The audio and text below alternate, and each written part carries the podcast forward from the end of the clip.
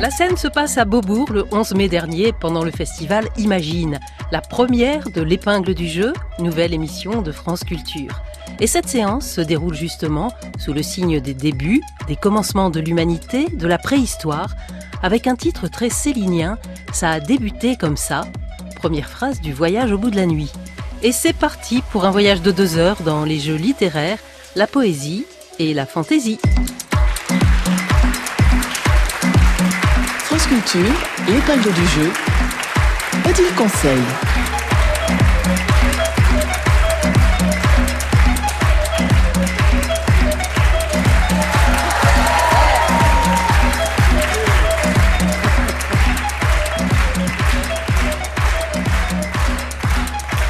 Voilà donc les, épinglés qui joueront ce soir et qui joueront aussi avec vous. Je vous les présente rapidement. Je vous propose de garder un applaudissement collectif à la fin. Hervé Letellier, auteur sous plafond. Jeanne Carillon, comédienne enchantée. Violaine Schwartz, couturière de mots en si bémol.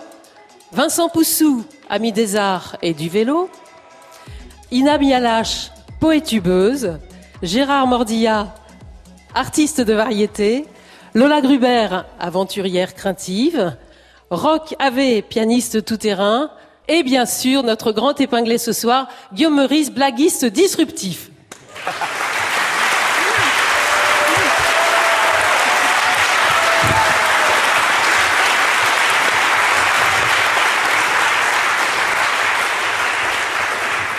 Le tout sous la houlette d'Odile Conseil, chanteuse de salle de bain.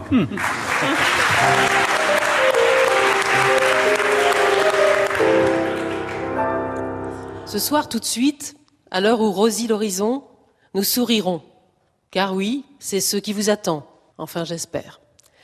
Nous jouerons en tous sens, nous jouerons tous en rond. Nous ne pouvions demeurer loin de vous plus longtemps.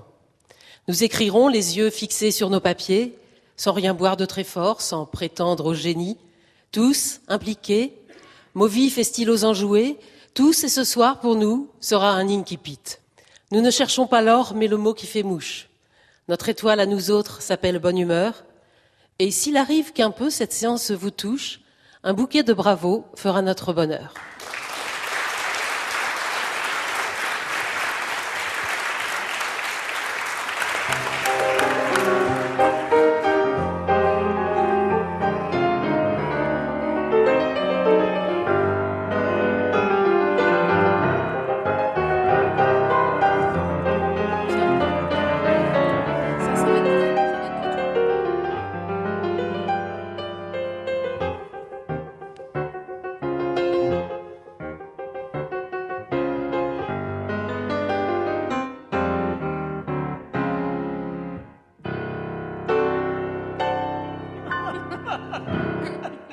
Et ça commence par une brève présentation de chacun, mais sur le mode préhistorique.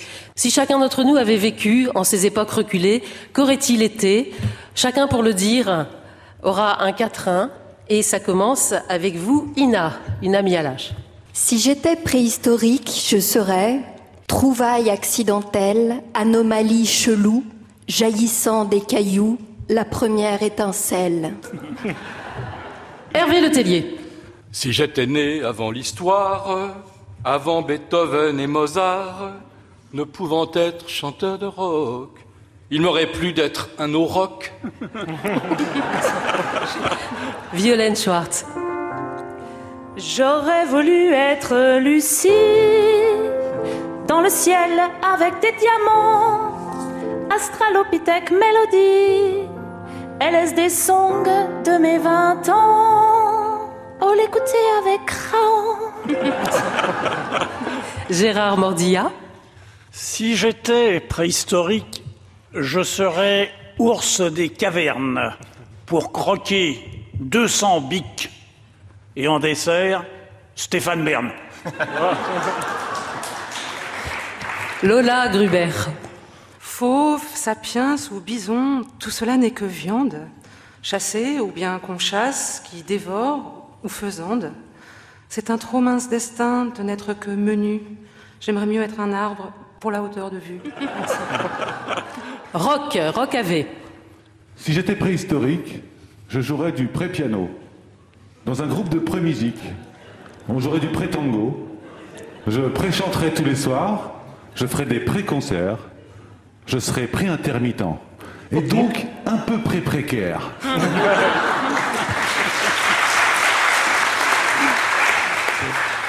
Jeanne Carillon. Je suis le silex qui met le feu. Et pourvu qu'on m'excite un petit peu, avec ta main experte, je fais ce que je peux pour allumer le feu, pour réchauffer nos lieux. Silex, je fous le feu.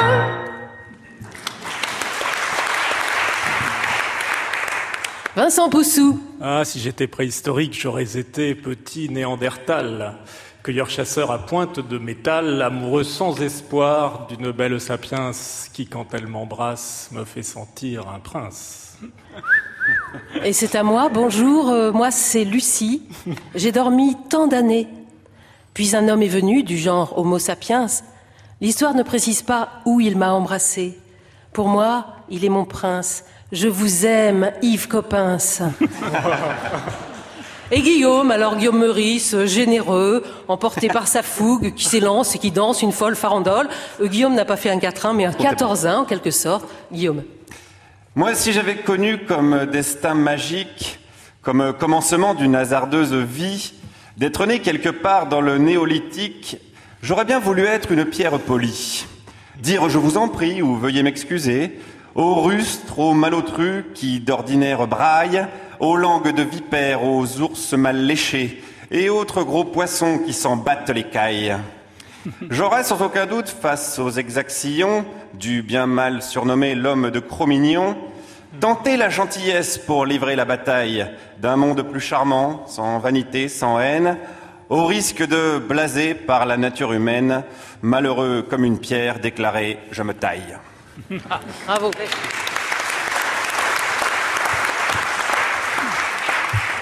Nous allons jouer à présent à ce jeu qui s'appelle Les Bourrimés, qui est un jeu euh, très ancien, puisqu'on y jouait à la cour du roi de France. Je ne sais pas si vous vous rappelez ce film euh, ridicule de Patrice Lecomte, où il y a euh, Bernard Giraudot et Charles Berling qui y jouent sous la houlette pas très bienveillante d'ailleurs de, de Fanny Ardant.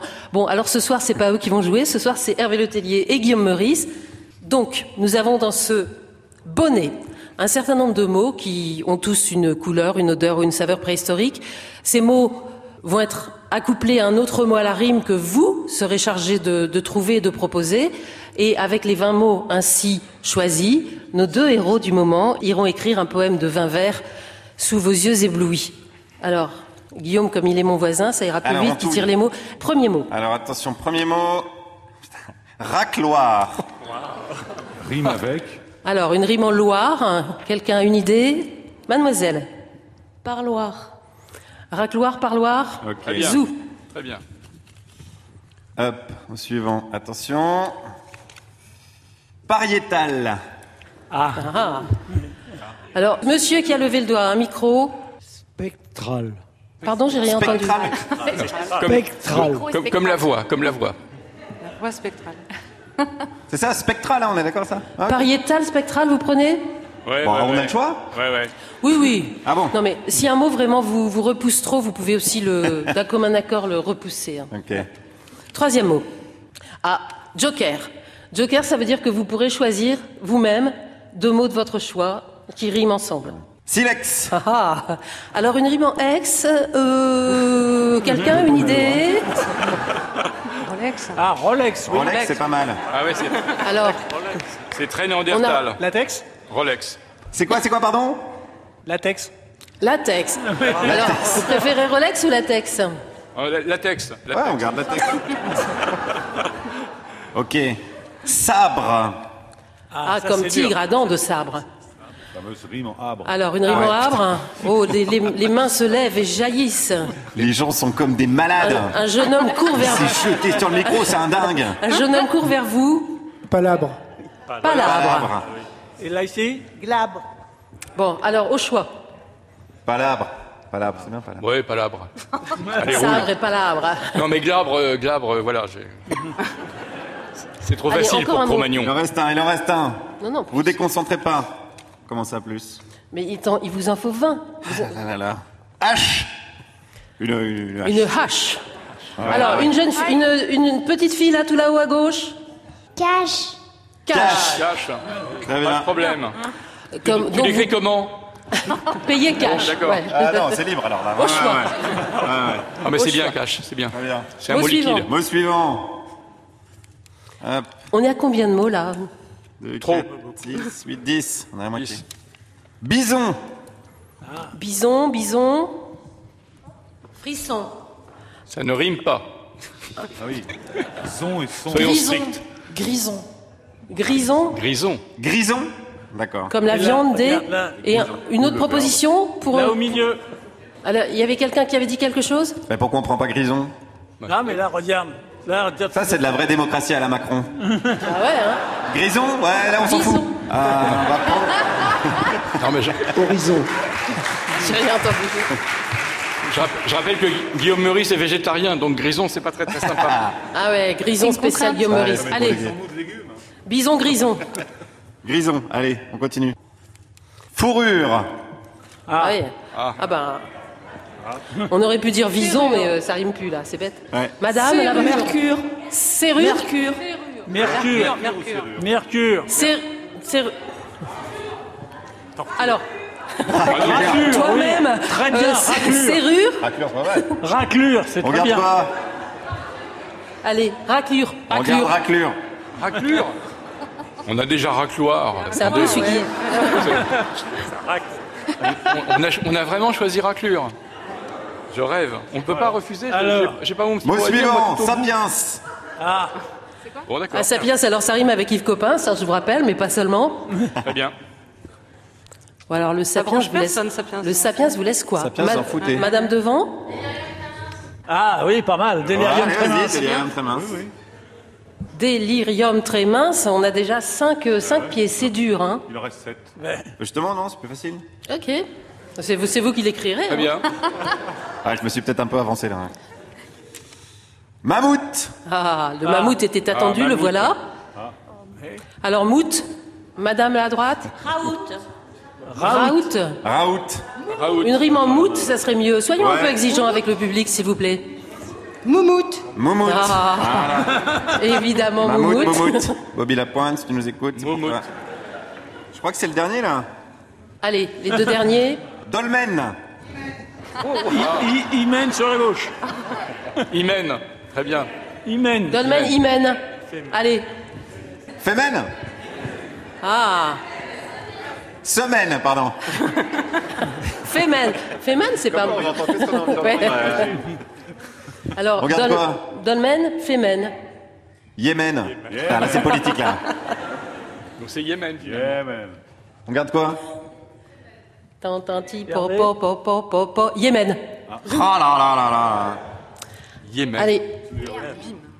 Yémen. On est bon Je relis tout Guillaume, tu relis tous les mots, s'il te plaît Racloir, parloir, pariétal, spectral, joker, joker, silex, latex, sabre, palabre, hache, cache, bison, grison, fourrure, raclure.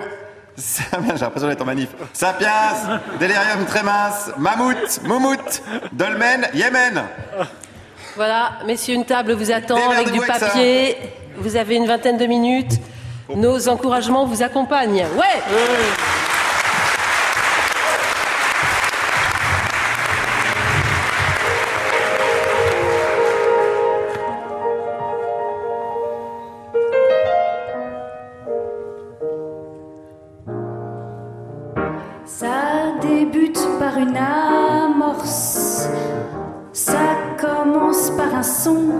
simple note. Ça démarre par un ça démarre par un départ topé, pas en retard. Ouh, ouh. Par ça tu démarres, par ça. C'est un début pour ça, c'est un départ. Partir à l'heure, partir à l'heure pile, c'est le premier pas du départ. Ça, ça sonne comme ça. C'est c'est dit, à ça s'écrit comme ça, ça c'est un début, vice versa. Ça balbutie les prémices. Ça se dessine sans cesse, c'est une esquisse. Ça se sent le seuil du commencement, ça se sent les balbutiements. Ouh, ouh, babille la naissance. La naissance, c'est le berceau sans silence. Le son sort du silence et s'élance. S'élance et ce son est sans sas. Ça commence par débute comme ça. Ça sonne comme ça. C'est c'est dit, à ça s'écrit comme ça. Ça c'est mon début, ça ce soir.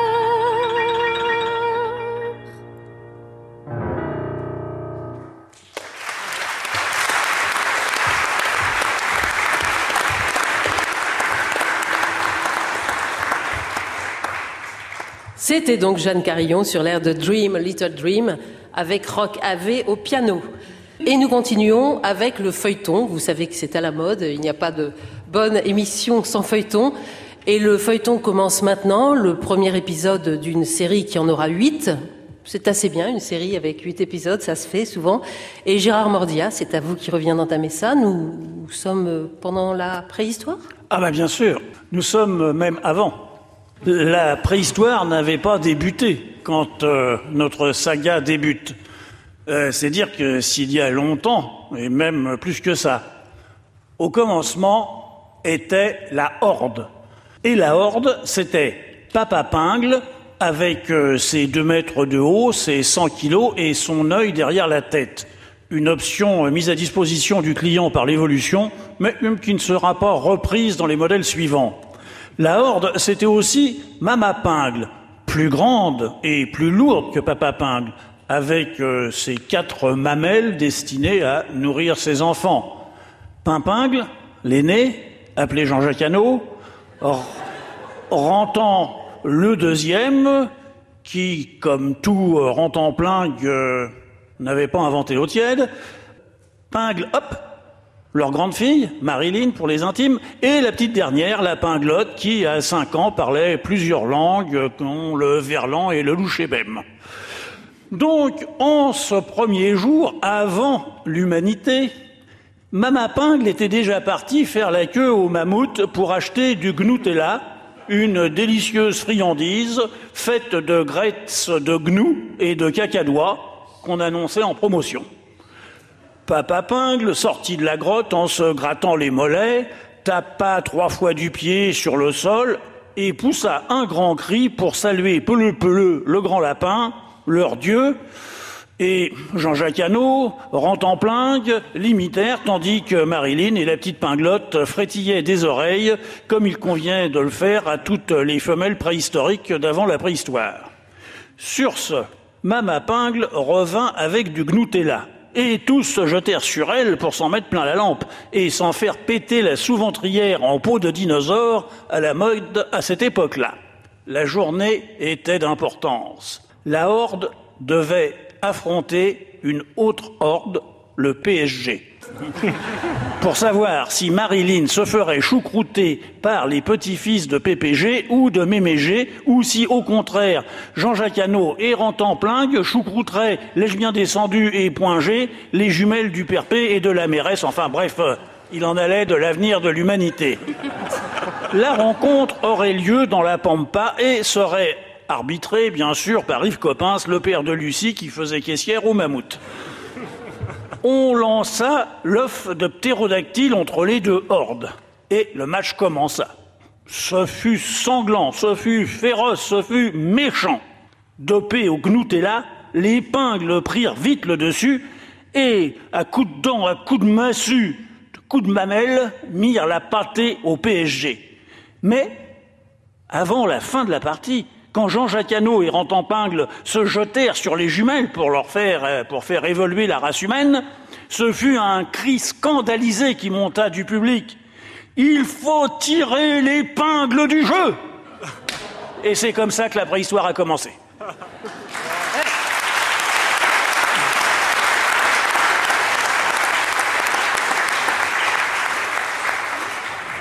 Et, déjà, je vous annonce que la préhistoire se poursuivra dans la deuxième partie de, de cette émission avec un second épisode d'épingle écrit par Guillaume Meurice. Mais pour le moment, c'est le moment affable. Lola Gruber hein, nous a écrit une fable avec deux personnages, deux éléments que je lui ai imposés. Une fable avec une morale, comme toute fable qui se respecte. Ces deux personnages sont le silex et le mammouth. Et Lola, vous avez écrit une fable qui s'intitule Le silex et le mammouth. Donc on a, vu que les, rimes à silex et les, rimes à mammouth n'étaient pas forcément nombreuses, donc voilà. Euh, le silex et le mammouth. Du silex se gaussait le superbe mammouth. De nous deux pauvres amis, c'est moi le monolithe. Regarde-toi seulement, d'un seul coup, je t'effrite, je suis le vrai rocher, et toi, une triste croûte. Le silex au mammouth s'estimait supérieur. Certes, l'autre était l'aîneux, mais lui était l'aîné. Je me dressais, mammouth, que tu n'étais pas né, et tu seras toujours mon gros impostérieur. Allant son pas souverain, l'éminent pachyderme paradait victorieux dans la toundra glaciale, indifférent aux traits du futé minéral qui, sur un ton tranchant, poursuivit en ces termes. Tes défenses, l'ami, t'empêchent de bien voir que la pierre te serait un rival redoutable si elle était taillée par un pouce opposable et pourrait bien mener ta race à l'abattoir. Le sapiens, au surplus, s'amuse à me frotter. De ses attouchements naissent des étincelles qui réchauffent les nuits de flammes sensuelles. L'ambiance devient torride. Tu devrais t'inquiéter. Mais l'orgueilleux mammouth ignora la menace du péril à venir. Il n'avait pas l'idée. On est très insouciant chez l'éléphantidé. Et qui eût pu prédire la fin de l'âge de glace? Bientôt, l'herbe manqua, et les troupeaux laineux, hagards, désorientés, chassés et amaigris, traînèrent leurs carcasses jusque en Sibérie, où ils devinrent bientôt plus qu'un poil soupçonneux. Sapristi, disait l'un, je ramollis du cortex, je n'en peux plus, j'étouffe, je cuis sous ma moumoute. Moi c'est pire, geignait l'autre, je me sens comme en burnout. C'est bien la prophétie du perfide Silex. Leur comparse, affolé, bramait à perdre haleine et, voyant autour d'eux fondre jusqu'aux icebergs, ils se tressèrent des nattes à la Greta Thunberg. Mais il était trop tard, ils bouillirent dans leur laine. Il y a donc une moralité à cette affaire. Moralité, nos illustres ancêtres en fournissent le modèle, il n'est rien sur cette terre qu'on puisse dire éternel. Soyons assez vaillants pour agir, s'il est l'heure. Silex, en plaît parlant, l'enseignement demeure dans ce monde troublé et toujours incertain. Le silex s'allume, le mammouth s'est éteint.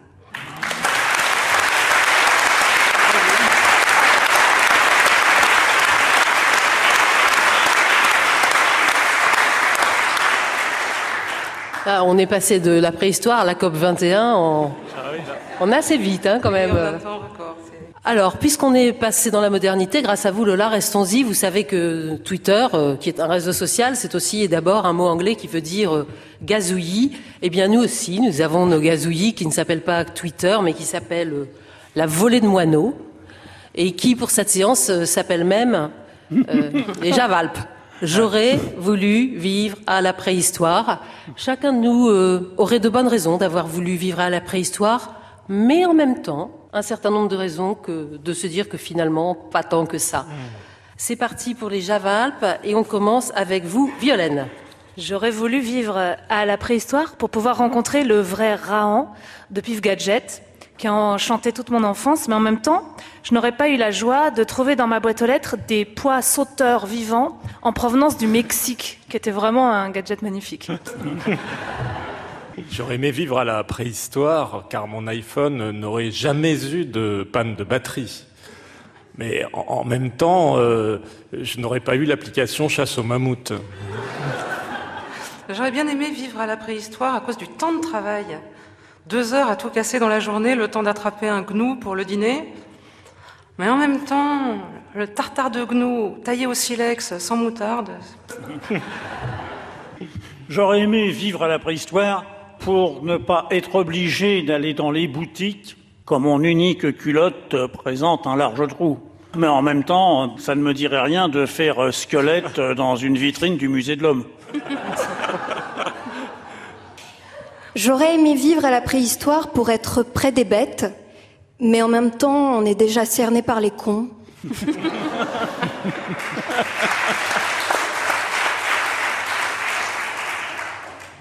J'aurais bien aimé vivre à la préhistoire pour vivre euh, sans argent, sans supermarché, chercher à manger comme une grande, cueillir et chasser par mes propres moyens. Mais en même temps, j'ai déjà du mal à vider un poulet, alors vous imaginez un bison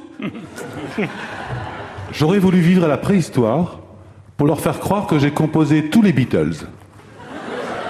Mais en même temps, sans guitare. euh, Moi, j'aurais aimé vivre à la préhistoire pour allumer un bon feu de camp en tournant un bout de bois euh, l'un sur l'autre.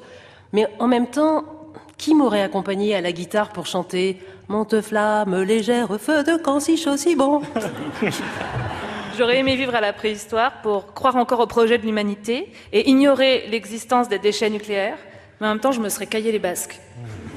Moi, j'aurais aimé euh, vivre à la préhistoire pour chasser le dinosaure à l'arc. Mais en même temps, il paraît que ces bêtes-là, c'est que du cinéma. J'aurais bien aimé vivre à la préhistoire pour qu'on ne me dise jamais adressez votre demande d'exonération via le formulaire spécifique 2042C Pro pour l'ensemble des exonérations qui doivent être déclarées pour être réintégrées dans la base de calcul Non, mais de attends, là, cotisation. et en même Oh, temps, stop, là, et non, ouais, mais ouais, en- non, stop, stop. Ouais, mais, mais en même temps- temps, mais en même temps, euh, durant la préhistoire, j'aurais pas pu répondre et Dieu dans tout ça. Bravo.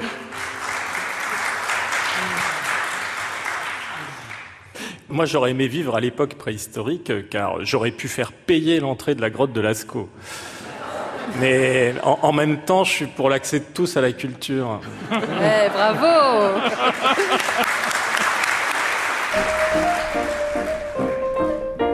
C'était au temps de la préhistoire, il y a deux ou trois cent mille ans, vint au monde un être bizarre, proche parent de Laurent Houtan, debout sur ses pattes de derrière, vêtu d'un slip en peau de bison, il allait conquérir la terre, c'était l'homme de Cro-Magnon. L'homme de Cro, l'homme de Man, l'homme de l'homme de Cro-Magnon. L'homme de Cro-de-Magnon, ce n'est pas du bidon, l'homme de Cro-Magnon. L'homme de Cro-de-Magnon, ce n'est pas du bidon, l'homme de Cro-Magnon.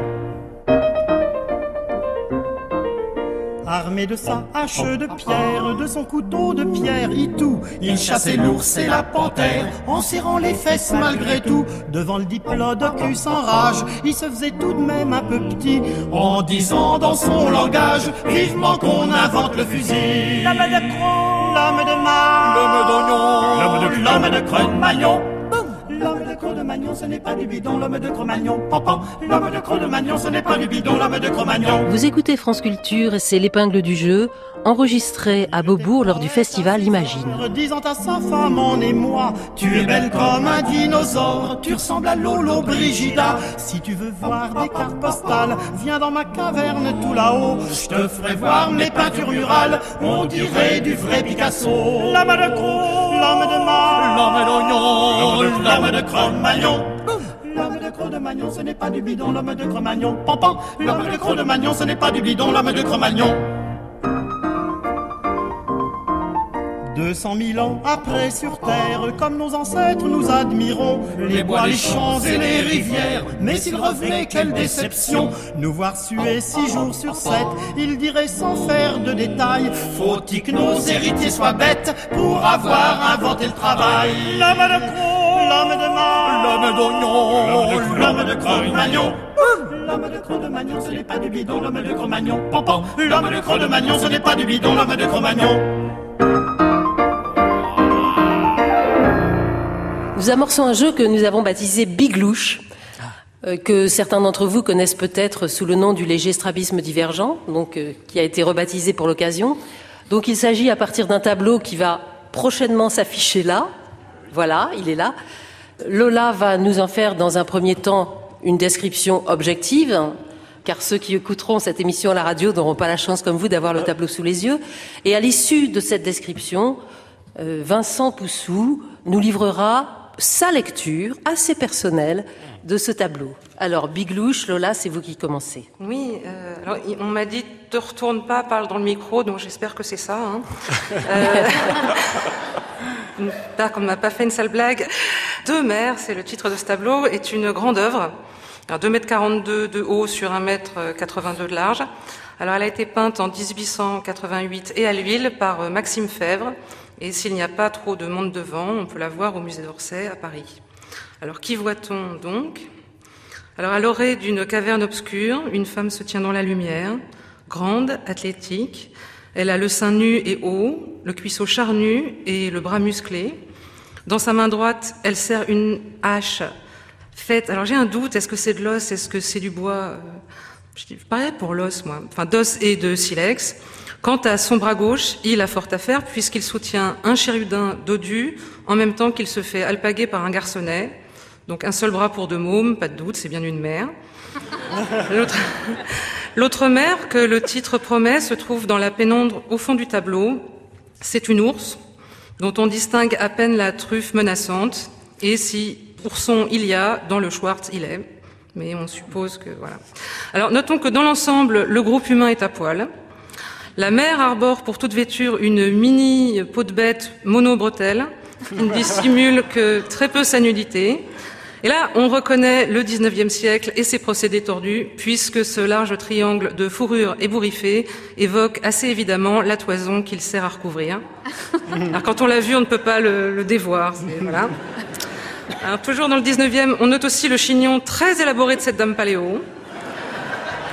Non mais ils sont meilleurs, quand on voit la bretelle, ils sont meilleurs en, couture et en bijoux qu'en outillage. Hein.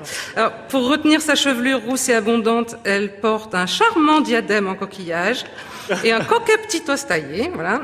Très 19e aussi, euh, l'attitude timide de son bambin des cavernes, à peine dépeigné, qu'on imaginerait volontiers poussant un bateau sur le bassin du Luxembourg.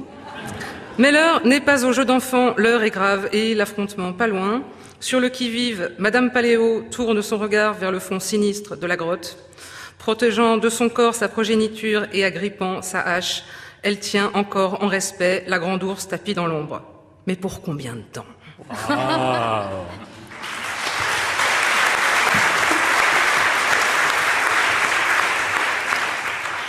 Alors Vincent Poussou, vous avez vu des choses euh, particulières dans ce tableau. Mais quelles choses? C'est une interprétation personnelle, mais c'est tout de même un tableau qui est au croisement de l'histoire de l'art et de l'histoire préhistorique des migrations. Et qui dit migration dit difficulté de logement pour les nouveaux arrivants et tension sur le parc immobilier. c'est ainsi que les Néandertals et les, premiers sapiens chassèrent les ours des grottes où ceux-ci vivaient depuis des millénaires. il y a d'abord eu une guerre sans merci, c'est bien connu, c'est documenté, puis ensuite une trêve fut conclue, et certains Ursus décidèrent de prendre le maquis, mais en fait beaucoup durent se mettre au service des sociétés comme euh, Chauvet et compagnie, qui furent créées pour commercialiser les grands ensembles de grottes. En fait, ces pauvres ours échangeaient une petite caverne sans âme, souvent étroite, basse de plafond, contre un emploi de concierge ou d'agent de sécurité. Mais le poste le plus enviable, néanmoins, était oursier de justice. C'était un job certes difficile, hein, puisqu'il fallait chasser les Cro-Magnons mauvais payeurs de leur chauvet du pauvre, mais il avait plusieurs avantages. Le premier, c'est qu'il était possible de se servir sur les récalcitrants, ce qui permettait de ramener de la bonne chair à la maison. Et puis, surtout, on pouvait se faire graisser la patte. Et quand on est un ours, c'est assez intéressant. La manœuvre, en fait, était toujours la même. Hein. Ça se passait toujours pareil. L'oursier de justice déboulait sans crier gare. Si tu n'avais pas assez de peau de mammouth pour payer tes dettes, devais prendre fils à tes clics et tes claques sous peine de te faire boulotter. Et comme il s'agissait généralement euh, de pauvres sapiens migrants dans la gêne, sans le sou, évidemment, c'est pas documenté, il y a quasiment aucune trace de telle scène d'expulsion préhistorique. Mais là, là ici, ce que vous voyez, ce qui nous vaut d'avoir un document d'époque, c'est que la femme qui fuit devant l'oursier de justice, c'est Camille Crodel, l'une des plus grandes, l'une des plus grandes artistes de son temps. Camille est bien sûr très connu pour son œuvre exceptionnelle, mais aussi tout de même pour ses amours tourmentés avec le grand sculpteur des cavernes, dont on admire encore les célébrissimes concrétions de pensée, la grotte de l'enfer.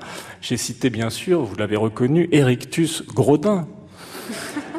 On avait effectivement, avant la découverte de ce document, assez peu d'informations sur ce qu'était devenu Camille Crodel juste après sa rupture avec Erectus Grodin. Bien sûr, on se doutait qu'elle avait traversé une période sombre, voire très sombre.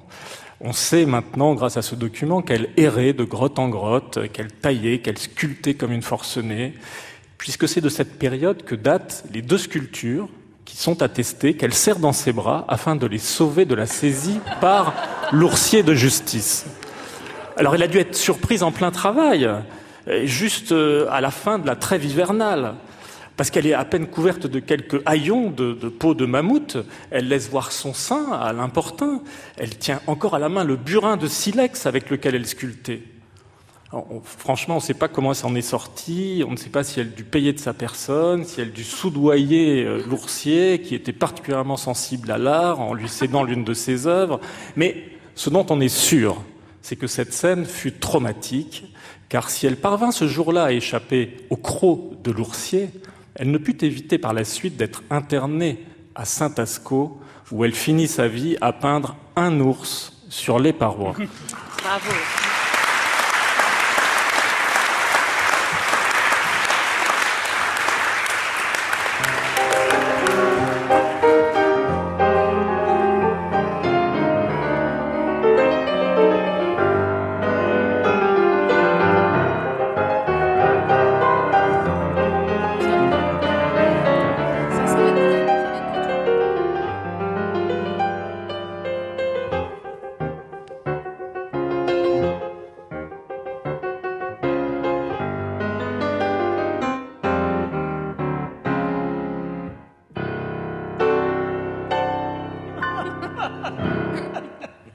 restons dans les grottes, nous restons dans la préhistoire. Avec vous, euh, Inami Alash, vous êtes euh, donc une femme préhistorique et vous tenez un journal, en quelque sorte. Euh, oui, je suis Ina Nanani Nanana, peut-être bien la première sapiens Asperger en attente de diagnostic. Voici mon journal. 23 000 ans avant Facebook, Cher journal, je ne trouve toujours pas ma place dans le groupe et ma survie en dépend. Je n'arrive pas encore à savoir si nous maîtrisons assez le langage pour nous comprendre finement. Alors j'ai tendance à oser des syllabes un peu subtiles qui, je m'en rends compte, exaspèrent mes congénères. Aujourd'hui, ils m'ont servi le même vieux rictus en levant les yeux au ciel, j'étais dégoûtée. Pourtant, je polis la pierre avec dévouement et constance. Trop poli, voilà mon problème grand besoin d'expression de ma singularité. Demain soir, je vais pousser des fausses notes autour du feu, on verra bien ce que ça donne. Journée internationale des droits des aurochs. Tendre journal. Cet après-midi, j'ai rejoint une personne dans la caverne avec qui nous avons dessiné les contours de nos mains sur la paroi. J'ai eu l'impression de faire progresser l'interaction quand j'ai proposé de nous agenouiller devant notre œuvre. Nous avons fermé les yeux et respiré profondément. Quelque chose de sacré s'est installé dans le silence qui, je crois, nous a émus. Jour de saignement. Cher journal, contrairement à ce que tu t'imagines, j'évoquerai la question du rapport sexuel avec beaucoup de décontraction. Figure-toi qu'après plusieurs années d'exercice, j'en arrive à la conclusion suivante. En cette ère de nullité médicale, j'ai la chance insensée d'être stérile. Jour des bourgeons éclatés. Cher journal, c'est hallucinant cette proximité avec la nature. J'aimerais parvenir à te décrire mon émerveillement d'être une créature parmi toutes ces formes de vie invraisemblables. J'ai observé la progression d'une chenille au soleil avant qu'une mésange la déchiquette sous mes yeux. Un aigle s'était coordonné pour m'envoyer sa fiente au même moment et j'ai trébuché sur une racine. Quelque chose comme la grâce. Jour du ciel tout noir. Journal, journal. Cette nuit, beaucoup transpiré. Rêvé d'une course folle derrière un bouquetin qui se finissait dans les airs au-dessus du ravin. Seul, évidemment. Tous les autres étaient réunis au bord du précipice, leurs gros visages railleurs plantés sur des corps de cerf velus, peut-être penser à changer de peau de bête pour la saison douce. Disposons-nous déjà de techniques de tissage à ce stade? Je ne suis pas sûre. 23 000 ans avant Tinder. Mon brave journal, ne te décompose pas trop vite, je t'enterre sous les glands au pied du vieux chêne parce que nous partons en week-end de team building, chasse et spiritualité. Pense fort à moi.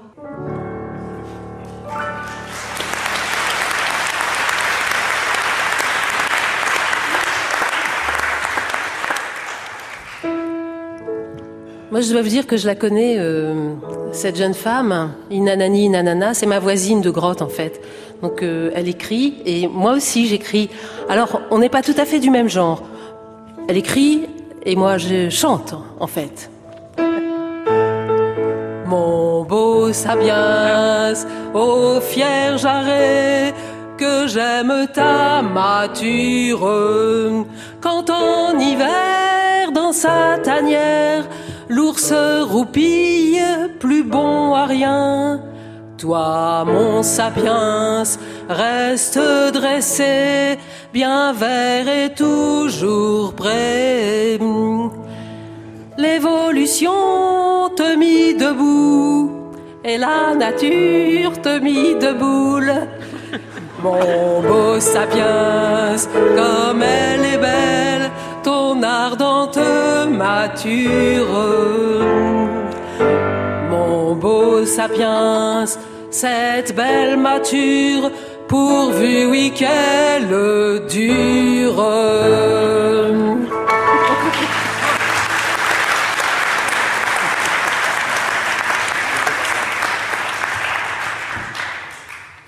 Voilà, avant le retour des bourrimés. Quelques homophonies approximatives. Alors les homophonies approximatives, c'est un jeu qui commence par une phrase que j'ai imposée à Violaine Schwartz, à Gérard Mordia et à moi-même, et qui, à la suite d'une courte histoire, se termine par une phrase qui ressemble, peu ou prou, approximativement, à celle du début. Alors, nous commençons avec la phrase Où sont passés les mammouths? Violaine? Où sont passés les mammouths? Mais je te jure, ils étaient là tout à l'heure à côté des deux éléphants roses, puis tout à coup, pof, ils sont plus là, c'est terrible.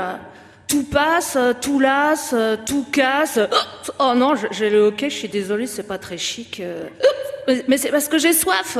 J'ai soif, j'ai soif. Pedro quelque chose Vois-tu l'alcool, c'est mon régal. Carabinette, je vais marsouiller la glotte, euh, tranquille au fond de la grotte. Euh, Il y aura peut-être les deux mammouths en goguette. euh. Ah non, pardon, euh, je m'embrouille. euh, Faut pas dire n'importe quoi quand même, parce qu'en fait, il y avait qu'un de mammouth. Il y avait qu'un mout euh, sous sa moumoute. Mais je le voyais en double, tu vois. Il paraît qu'il faut boire avec une paille à l'envers pour se remettre à l'endroit, mais mais le problème, c'est que j'ai j'ai juste un, un tout petit peu trop bu déjà, mais bon, euh, tant pis, euh, quand faut y aller, faut y aller. Euh, Resserre-moi un petit dernier pour la route. Euh, oh, sont tassés ces vermouths. Où sont passés les mammouths Oups Ils étaient bien tassés, ces vermouths. Mordia, où sont passés les mammouths Où sont passés les mammouths criait la mère ours à son rejeton, à qui, pour la dixième fois, elle demandait de ranger sa grotte. Mais le chenapan faisait la sourde oreille. Sa mère pouvait crier, Ourson était trop occupé à classer sa collection de tignasses dominidées. Il conservait chacune d'elles après déjeuner. Il avait de l'australopithèque, du cro-magnon, du néandertal, du bonobo frisé, de l'orang-outan roux, du chimpanzé en brosse et même du gorille blanc. Plus tard, il en ferait un commerce, offrant aux scalpés, aux chauves, aux déplumés, de quoi se couvrir le chef de façon élégante.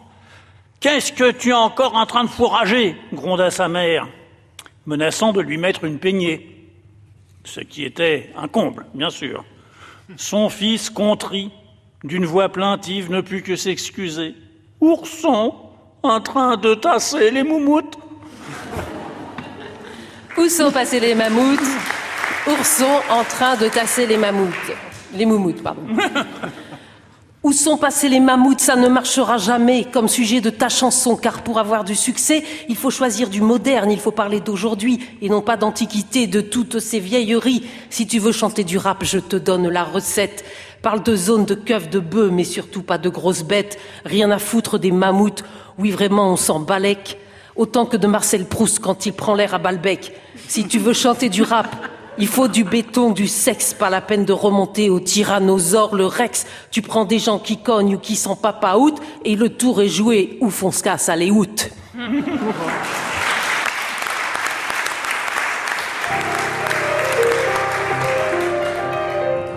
Eh bien, j'annonce le retour des bourrimés. Messieurs, Letellier, Meurice, rejoignez-nous donc.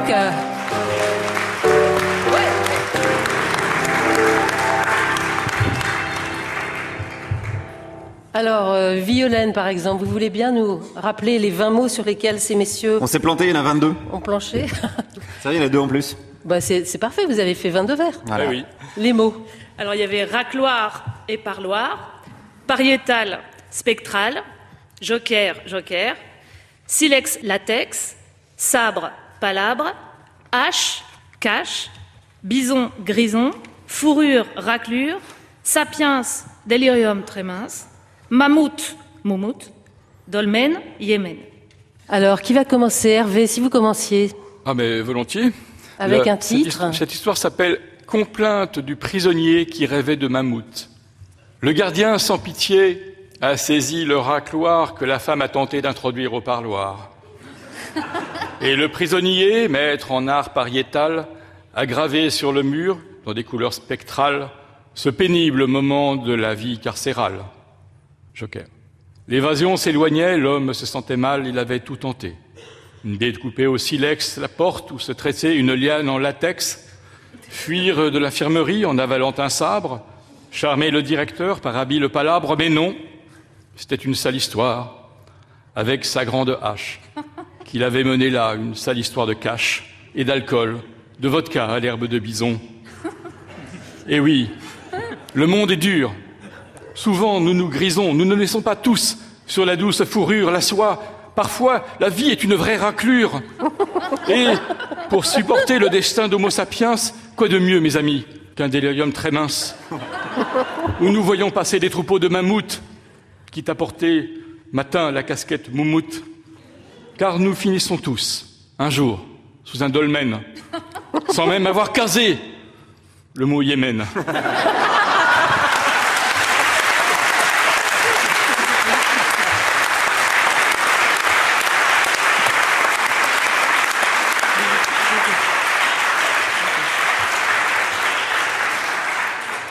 On ne vous en voudra pas trop pour le Yémen, Hervé, ça va? Ouais.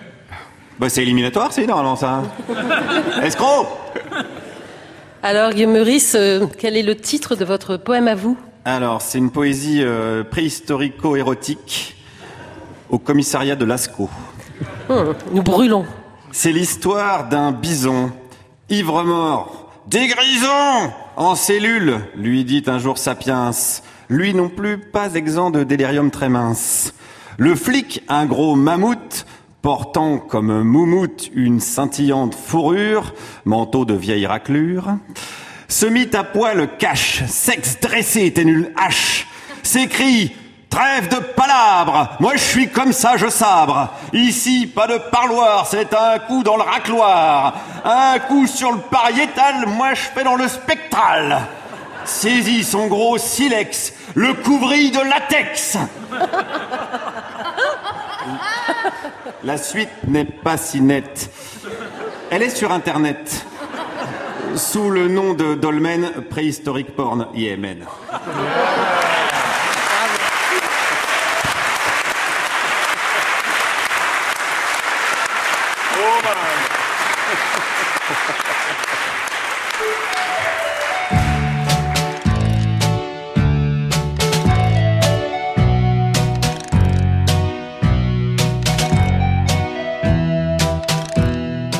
France Culture et c'est l'épingle du jeu, enregistré à Beaubourg lors du festival Imagine. Les hommes des cavernes chassaient les mammouths et les bêtes sauvages rôdaient dans les marécages. Mais ils avaient peur quand venait le soir, mais ils avaient le soir. Mais ils avaient peur dans le noir, dans la préhistoire. Les hommes des cavernes, chassaient les mammouths, et savaient fabriquer des outils en pierre taillée. Les hommes des cavernes,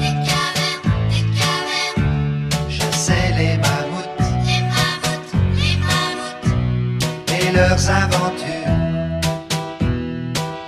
restent gravées sur les murs. Mais ils avaient peur quand venait le soir. Mais ils avaient peur quand venait le soir. Mais ils avaient peur dans le noir, dans la préhistoire. Mais ils avaient peur quand Mais ils avaient peur quand venait le soir.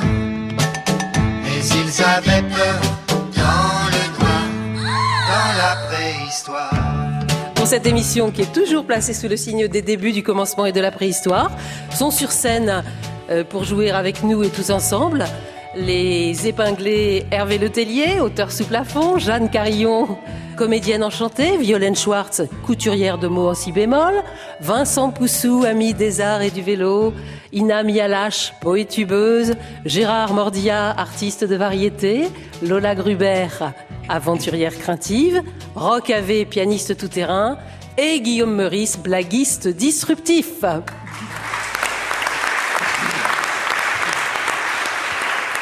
Sous la houlette d'Audi Conseil, chanteuse de salle de bain. Et nous attaquons avec une deuxième volée de moineaux. J'aurais voulu vivre à la préhistoire parce que, mais quand même. Mordia, vous commencez? J'aurais aimé vivre à la préhistoire pour voir un mammouth. Mais en même temps, j'ai vu de par Dieu, bon, ça va. Euh, j'aurais aimé vivre à la préhistoire parce que j'aurais connu Michel Drucker jeune. Oui.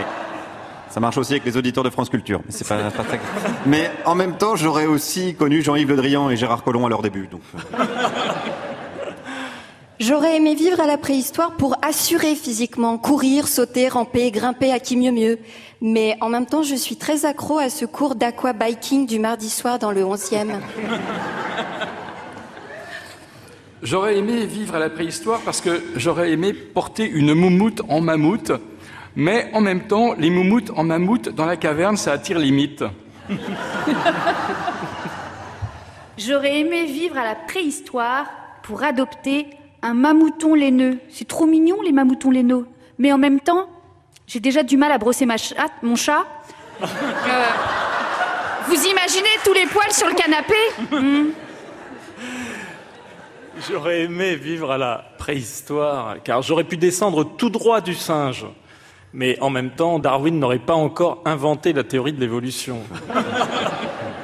J'aurais aimé vivre à la préhistoire pour pouvoir embrasser des vrais hipsters avec barbe géante.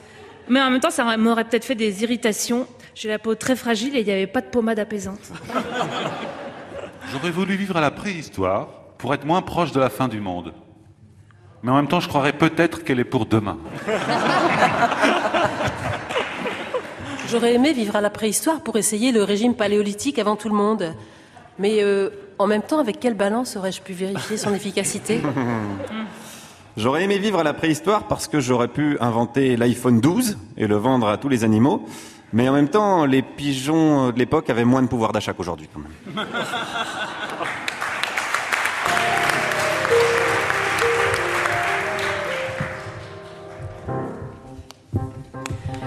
Une chanson écrite par Violaine Schwartz, chantée par Violaine et Jeanne Carillon.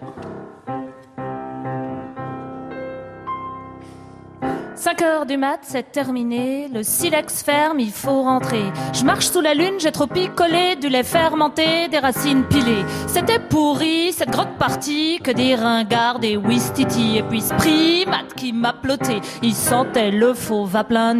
Pendant que les autres se trémoussaient, il m'a collé comme un goret. Clac, fait la gifle en tombant sur son patiès. Faut pas me chercher, je les mets tous en pièces. Les Erectus et les Sapiens, les Cro-Magnons, c'est pas des princes.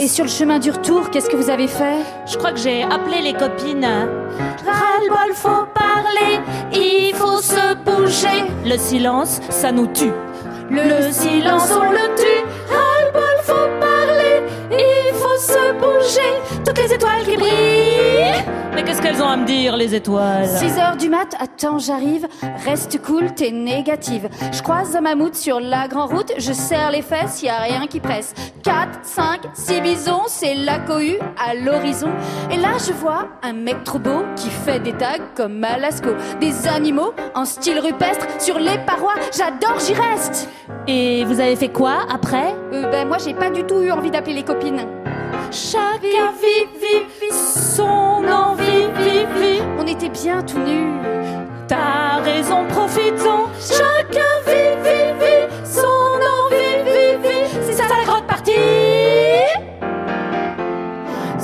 du mat s'appelle Rahan, au coin du feu, en MME. Son sourire d'ange, son corps qui bouge, on se mélange, on est tout rouge. C'en est trop pour moi, on fait l'amour cinq fois, je cours dehors dans les sous-bois. Je te trouve par terre, ma petite mémère, tu as trop bu? J'en ai plein le cul des Erectus et de leur phallus. Mais de quoi tu parles? Chacun fait, fait, fait ce qui lui plaît, plaît, plaît. Sous mes pieds, c'est l'enfer. Sous tes pieds, y a la terre. Chacun fait, fait, fait lui plaît, plaît, plaît. C'est cette partie.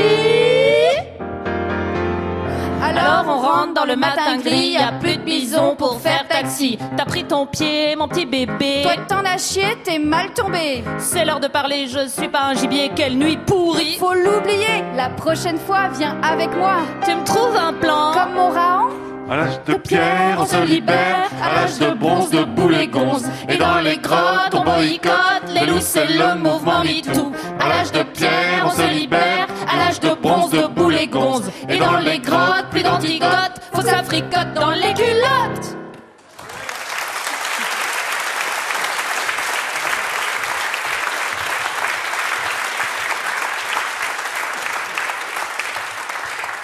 Nous avions laissé l'épingle tout à l'heure, nous allons retrouver l'épingle. C'est le deuxième épisode de ce feuilleton. Euh, Guillaume, vous allez peut-être nous rappeler ce qui s'était passé dans l'épisode précédent, au cas où nous l'aurions oublié. Tout à fait. Alors dans l'épisode précédent, nous avons suivi le premier jour de la préhistoire en compagnie de la famille Pingle, une famille qui affronta le PSG dans un match d'œufs de ptérodactyle qui faillit tourner au pugilat avant qu'un spectateur intervienne en s'écriant, je cite, il faut tirer l'épingle du jeu et Mordilla tua Raymond DeVos une seconde fois. Suite à cette sale histoire, le papa Pingle déclara que tout jeu de mots serait dorénavant considéré comme un crime contre l'humanité et que son auteur se verrait enfermé à perpétuité dans le cerveau du pire dinosaure connu jusqu'alors, le Alain Finkielgrodocus. Peine terrible que tout le monde redoutait. Mais tandis que la forêt primitive semblait retrouver un semblant de calme, une voix tonitruait à travers les arbres. Et de quel droit décides-tu de ça tout seul? Pour qui tu te prends? Stupeur générale. Le papa Pingle redressa la tête en direction de l'effronté. C'était le fils de la famille voisine, la famille est jaune, Gilles, de son prénom. Petit individu euh, trapu, au regard déterminé. Le papa Pingle fixa Gilet jaune dans les yeux et lui rétorqua. Quel est ton problème exactement? Mon problème est que l'humanité vient à peine de débuter et que ça commence déjà très très mal. Euh, je vois pas ce qui te permet de décider tout seul de ce qui est bon pour nous tous.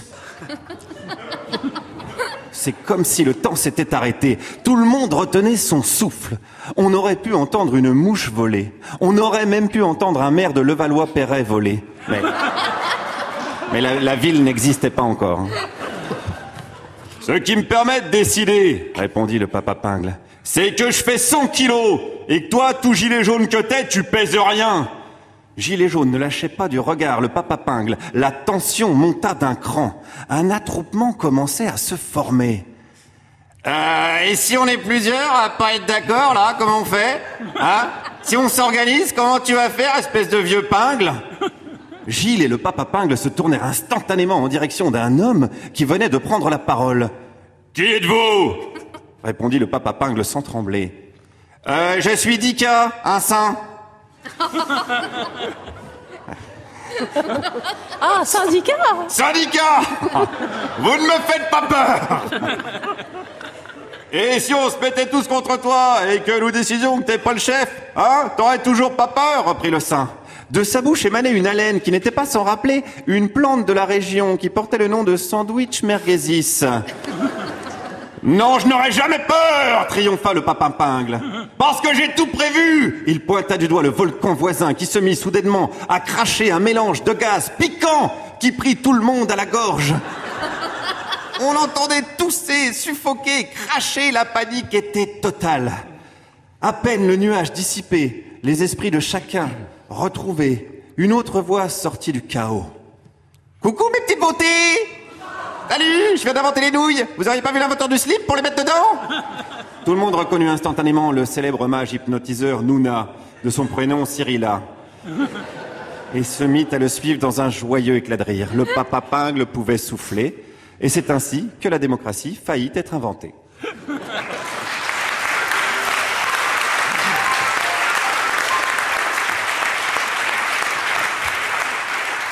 Nous nous dirigeons à présent vers la salle des mots perdus.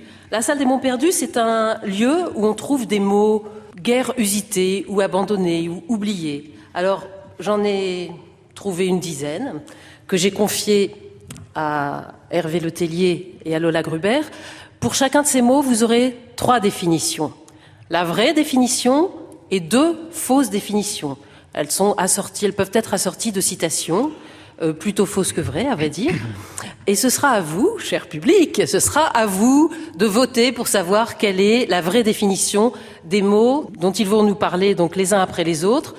Alors, nous avons un premier mot qui est turlutaine. Oui, turlutaine, turlutaine, absolument.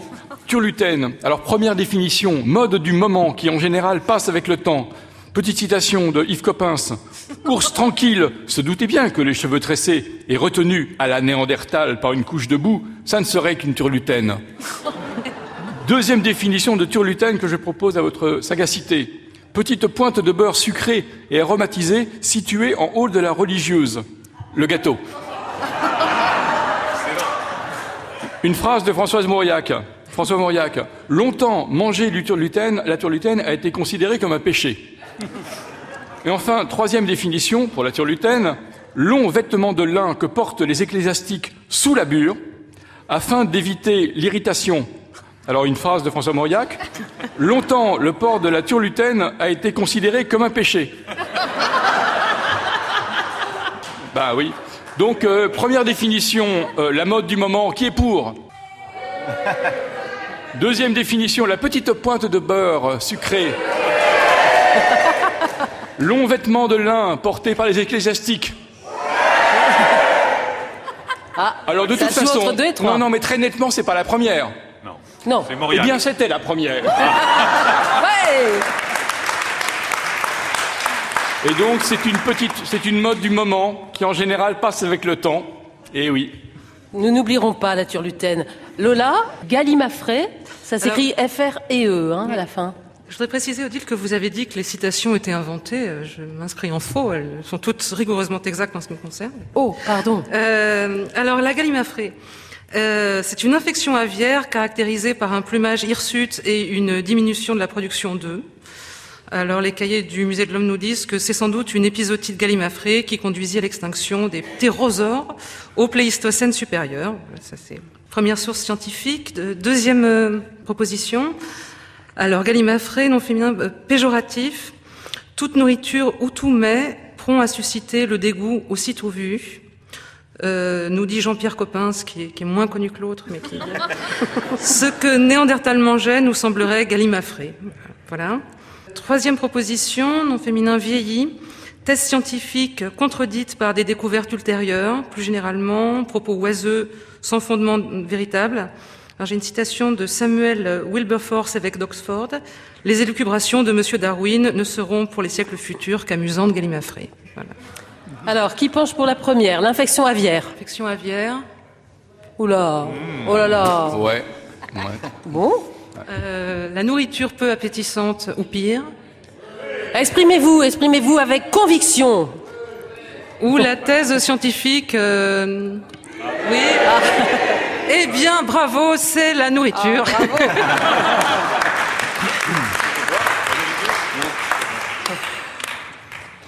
Tout ce que Néandertal mangeait nous semblerait galimafré. Absolument. C'est pas un alexandrin, non? Enfin, peut-être. que Bon, passons au troisième mot.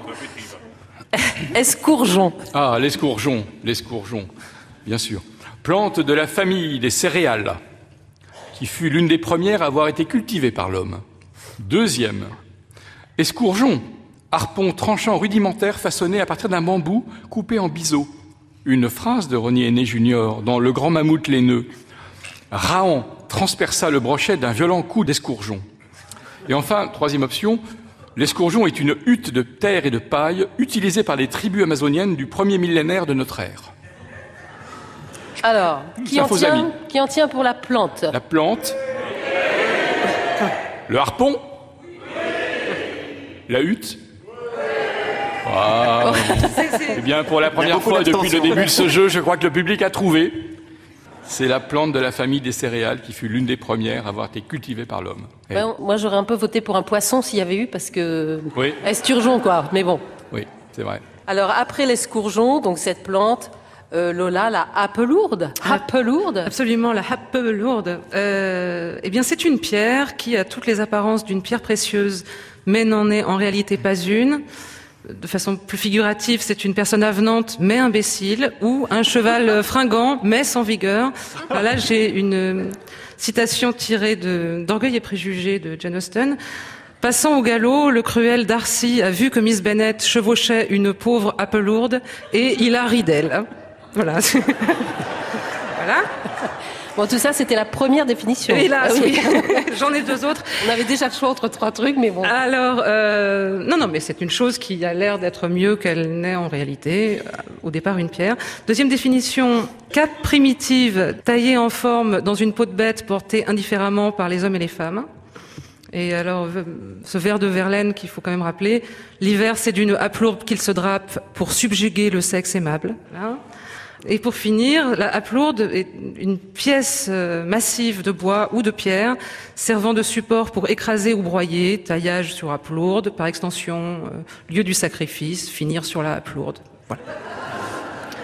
Alors je récapitule, euh, la pierre qui est en fait du toc, la cape ou la pièce de bois. Alors, la pierre, qui est en fait du toc. La cape en deux? Et la troisième, c'est la pièce, la pièce de bois, oui. Ah, la pièce de bois tient la corde. Euh, alors. oui, alors que c'était la pierre. Et le cheval aussi. Hein.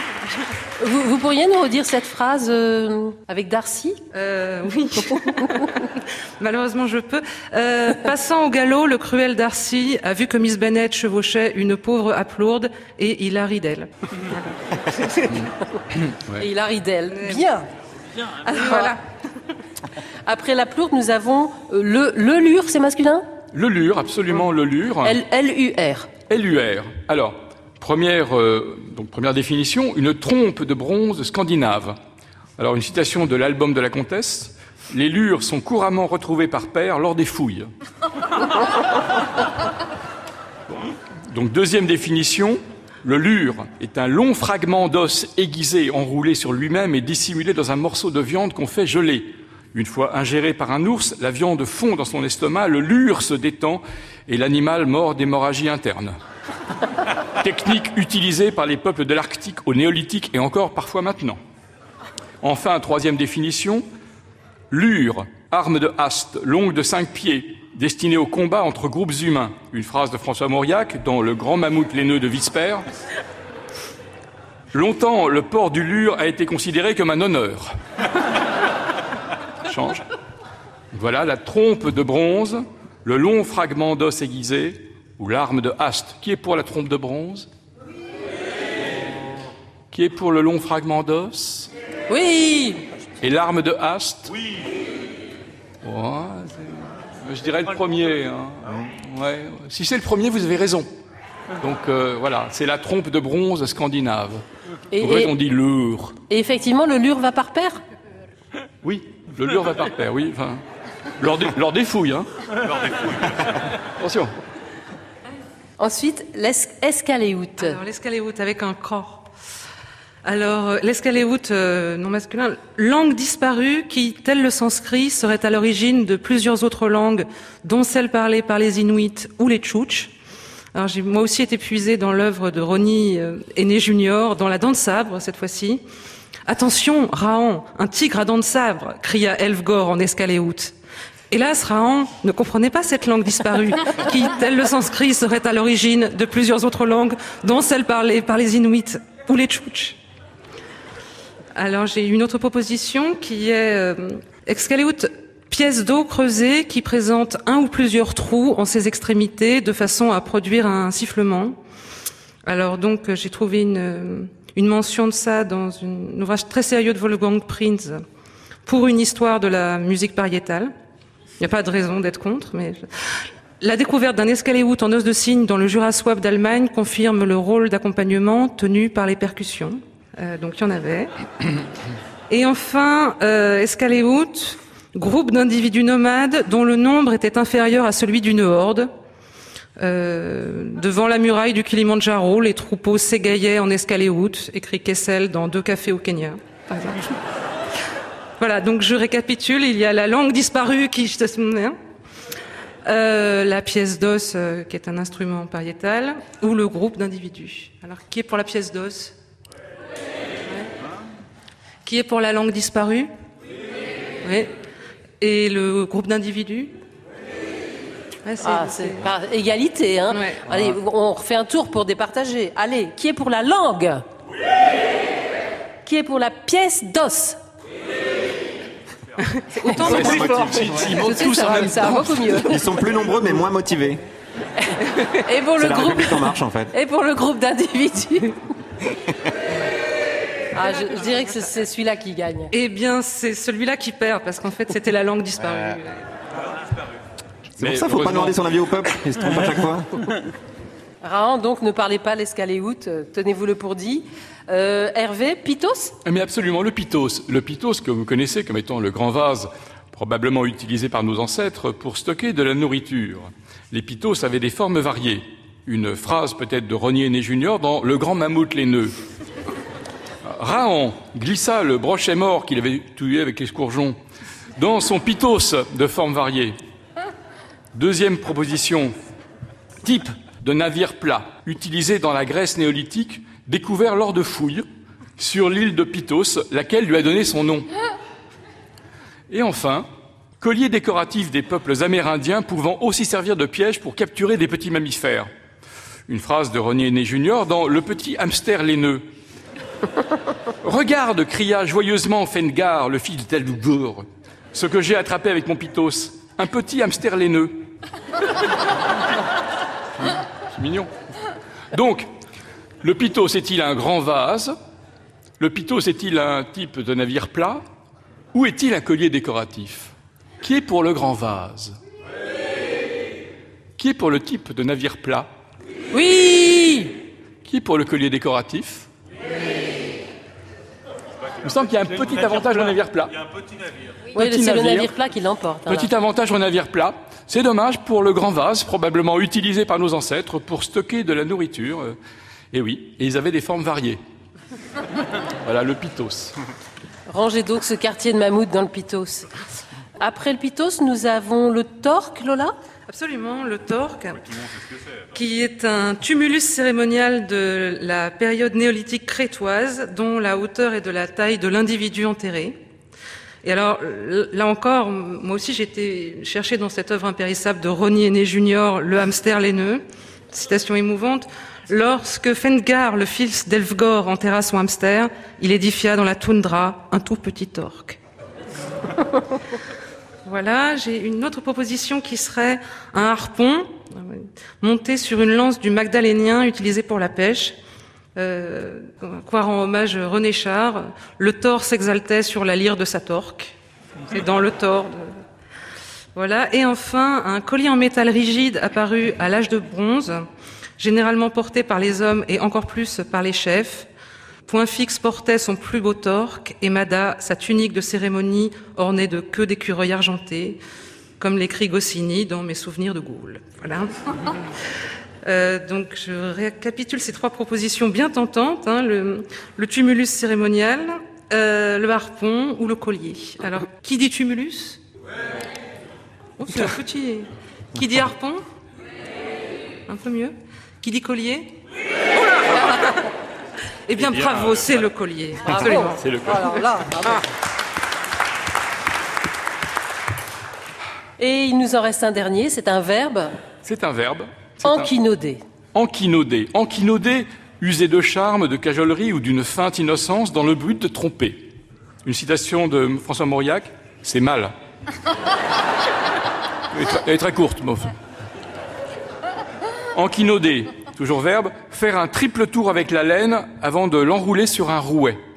Et enfin, enfiler une robe par le haut en raison de sa forme trop étroite au niveau du tronc pour passer par les hanches.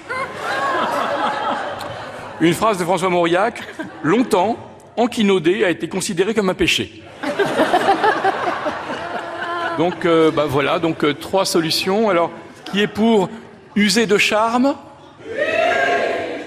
Faire un triple tour avec la laine Enfiler une robe par le haut Bien. Il y a de la famille de François Mauriac, je pense, à ça. Je sais pas pourquoi, c'est un handicap. François Mauriac est un handicap pour remporter, parce qu'apparemment, faire un triple tour avec la laine l'a légèrement emporté, non? Il me semble, alors que c'est user de charme, de cajolerie ou d'une feinte. Et comme disait François Mauriac, c'est mal. Bravo.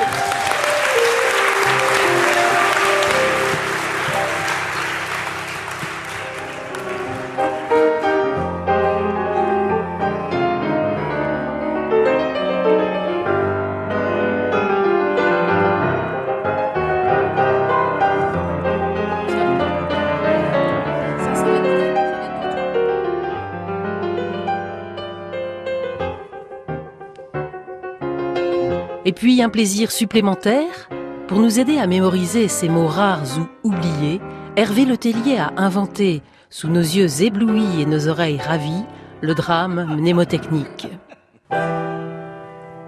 L'opossum ou la caverne du libre-échange. Drame en trois actes, classique, néolithique et mnémotechnique. Avec dans le rôle de Mada, Lola Gruber, dans le rôle de Tvengor, Hervé Letellier. Dans le rôle de Raon, monsieur Roch Havet, qui fera également les didascalies. Acte 1. Décor, un champ de céréales aux abords de la forêt. La jolie néandertale Mada est dans le champ. Elle cueille l'escourgeon. Oui, qui fut une des premières céréales à avoir été cultivée par l'homme. Mada chantant. Cueillons, cueillons l'escourgeonnette, c'est la saison de la cueillette. Soudain, un Cro-Magnon surgit à l'entrée de la forêt. Il porte sur le dos deux lures, prononcées lourds. Ce sont des troupes de bronze scandinaves. Seigneur, que vois-je là? Mais c'est un Cro-Magnon. Il est vraiment mignon. Belle paire de lourds qu'il porte sur le dos. Oh, je l'aime d'amour. L'homme s'approche, il tend à Mada une happe lourde. Pierre qui a toutes les apparences d'une pierre précieuse, mais qui en réalité n'en est pas une. L'homme d'une voix de basse. Groovy Groovy? Que c'est gentil. La belle happe lourde. Elle n'est pas jolie, mais au moins, elle est lourde. L'homme tend à Mada un opossum mort et mal cuit. Une galimafrée. Nourriture prompte à susciter le dégoût aussitôt vu. L'homme, d'une voix de basse. Groovy Oui, je la mange, car c'est offert de bon cœur. L'homme embrasse Mada avec violence. Hashtag vie néolithique. Fin de l'acte 1. Acte 2. La caverne des Néandertals, Dvengor et Mada. Où suis-je? Qu'ai-je fait? Que dois-je faire encore? Quel transport me saisit? Quel chagrin me dévore? Errante et sans dessein, je cours dans la caverne. L'amour est de tout temps. La douleur est moderne. En l'absence de Dvengor, Mada remplit rapidement de grands pitos de formes variées qu'elle met sur son dos. Les pitos sont les valises du néolithique. Dvengor arrivant par surprise. Mais que fais-tu, Mada? Ferais-tu tes pitos Mada sursautant. Moi, pas du tout, Dvengor. Moi, Phéromipitos. Dvengor découvrant avec étonnement que Mada a emballé ses torques. Colis en métal rigide apparu à l'âge du bronze. Mais qu'est-ce ci, chérie? Tu emportais mes torques? Et aussi les couteaux? Ta tunique en peau d'orque? Un doute me saisit. Veux-tu m'enquinauder Tu me cajoles ainsi car tu veux me tromper? Quoi, Raon, que crains-tu? Que moi, je t'enquinaude? Loin s'en faut, je suis pure, et même un peu nigaude. Viens, allons déjeuner, j'ai fait de l'opossum. À part. C'est la galimafrée que m'a donné mon homme. Fin de l'acte 2. Acte 3. L'entrée de la caverne. Mada sort discrètement, ses pitos sur le dos.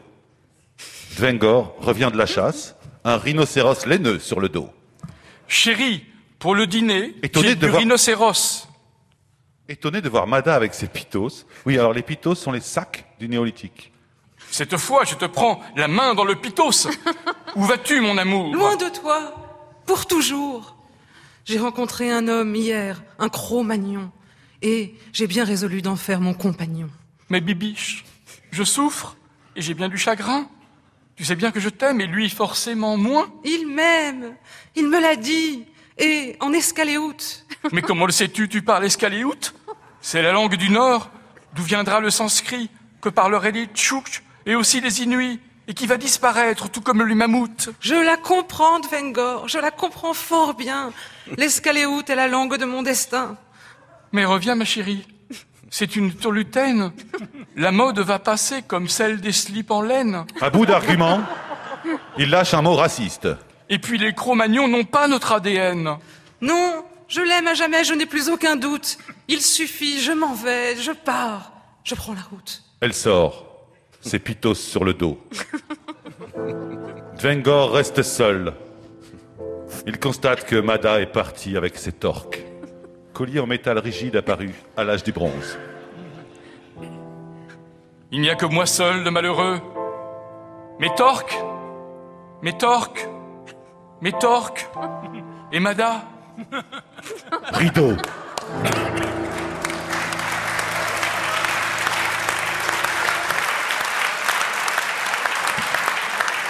Pauvre de Cro-Magnon.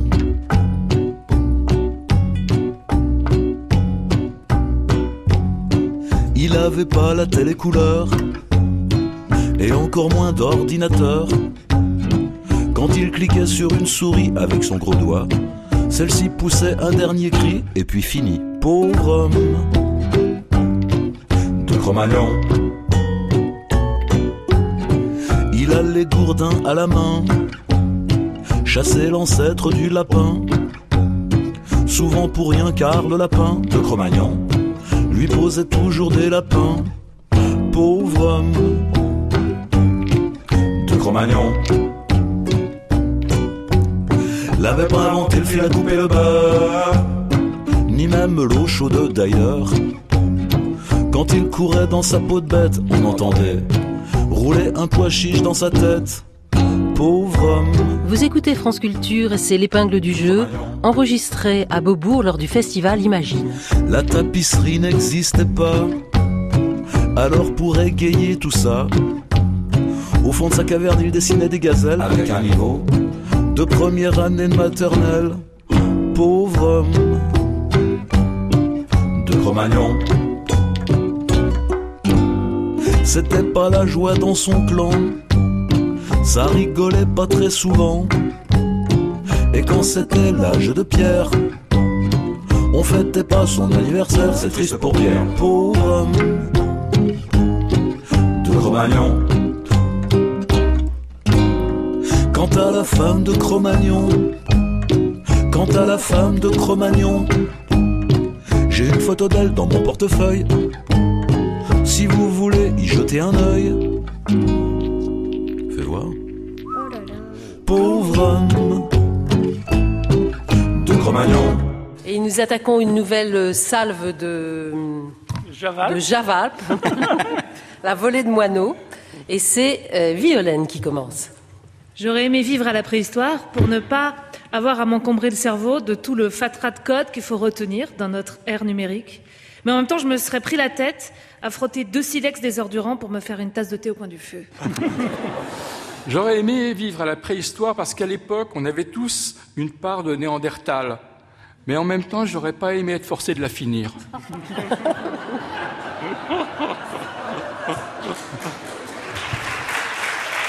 Excellent. J'aurais aimé vivre à la préhistoire parce que les attentes sociales en matière d'épilation y étaient assez modérées.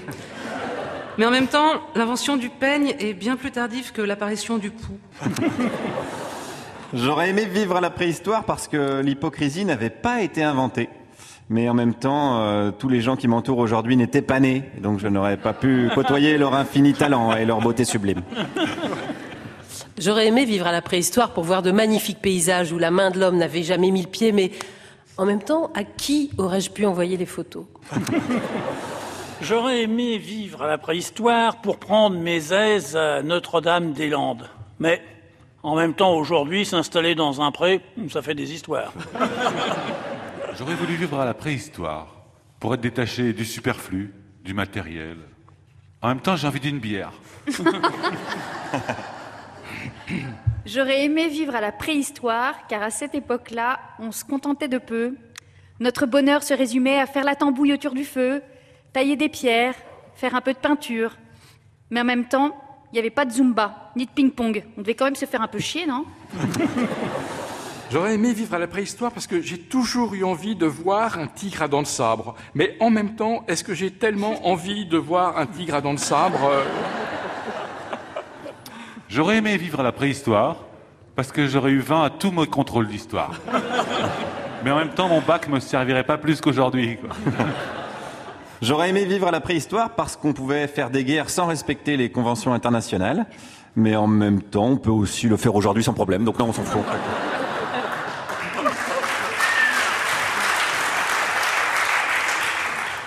J'aurais aimé vivre à la préhistoire pour ne jamais entendre que c'était mieux avant. Mais en même temps, si c'est pour entendre constamment que ce sera mieux plus tard, Bravo.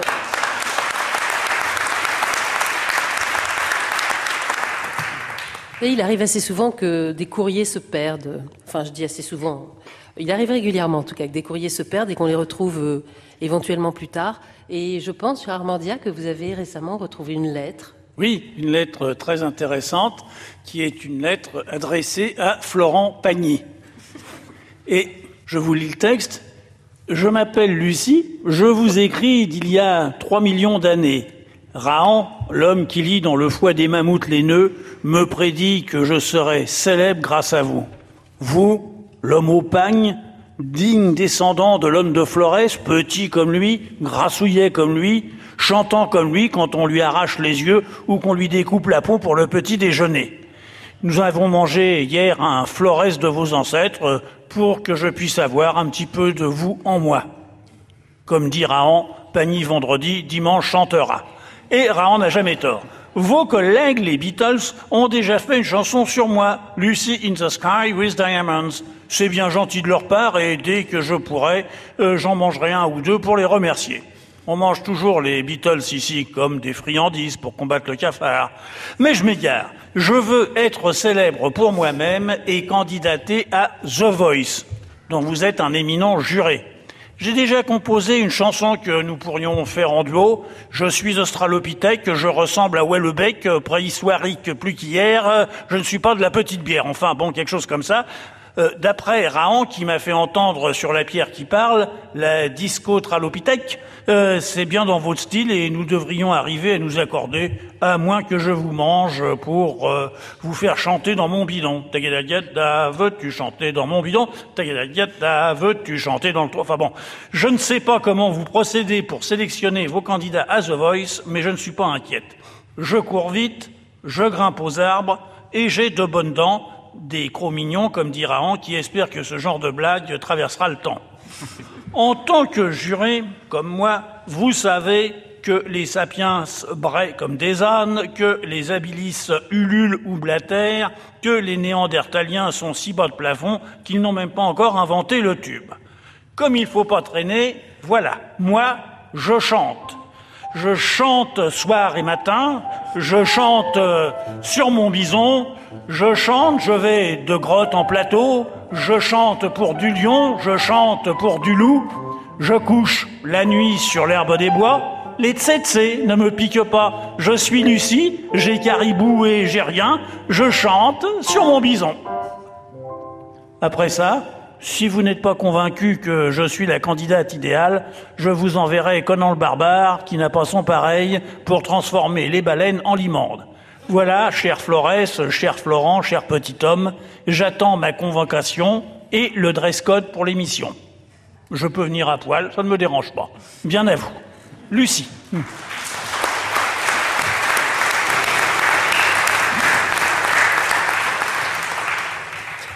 Ina Inami Alash, je me tourne vers vous. Seriez-vous par hasard Florent Pagny? Euh, non, euh, non. Je ne suis ni Florent ni Pagny, désolée. Mon genre de beauté, c'est plutôt Virginie Despentes. Je suis une activiste féministe qui, par le plus grand des hasards, est tombée sur cette lettre qui avait été mise à recycler près de la photocopieuse. Voici ma réponse. Salut Lucie. Ta lettre tombe pile poil. C'est une expression, je ne dis pas ça spécialement pour toi. Nous avons, toi et moi, un grand coup à jouer dans l'histoire. Je t'expliquerai un jour ce qu'est l'histoire, pour l'instant tu ne peux pas connaître. Lucie, lis très précautionneusement ce qui suit et répète-le toi en boucle soir et matin, sur ton bison s'il le faut, avec tout l'appétit qui te caractérise.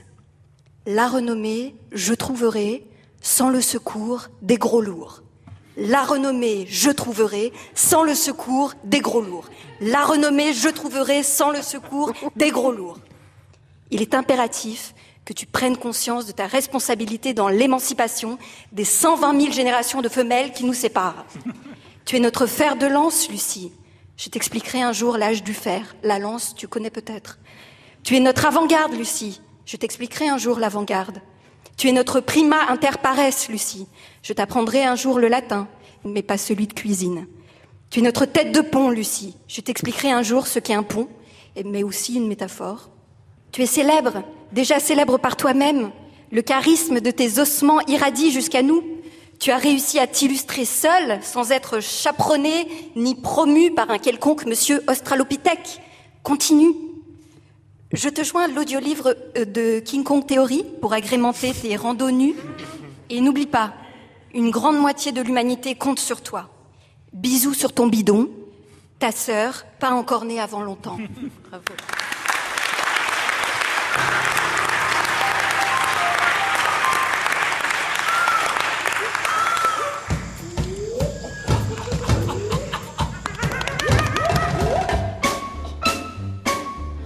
fille Lucie me donne bien du souci. Un peu bipède, un peu bimane, super hypertrophiée du crâne.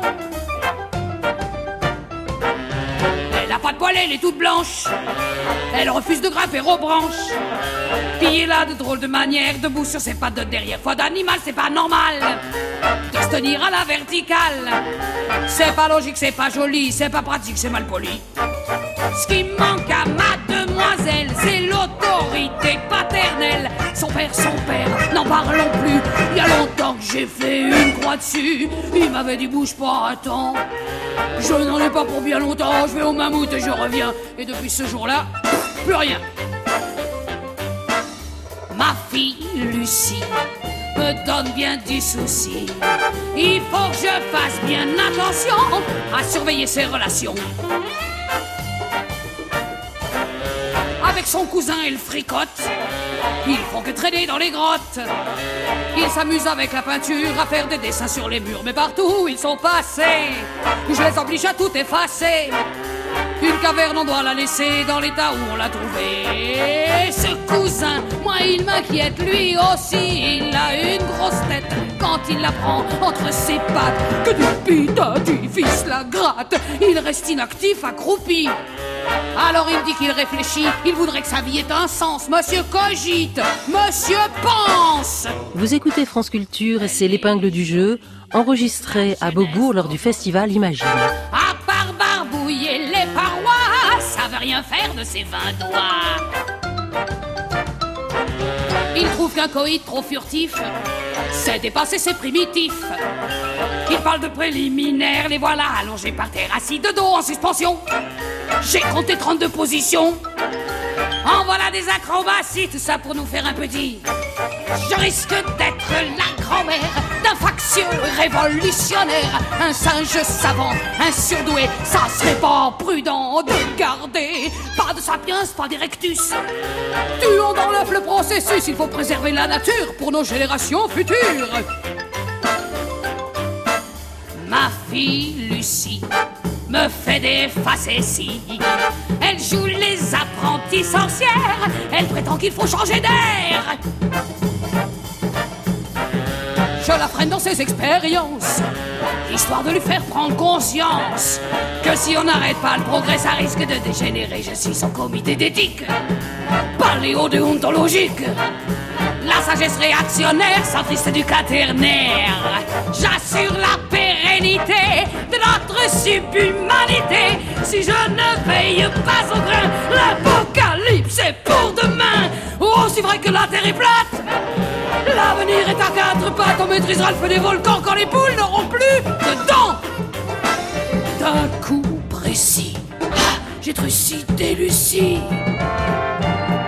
J'en aurais bien fait un colleton, mais j'ai peur de l'indigestion.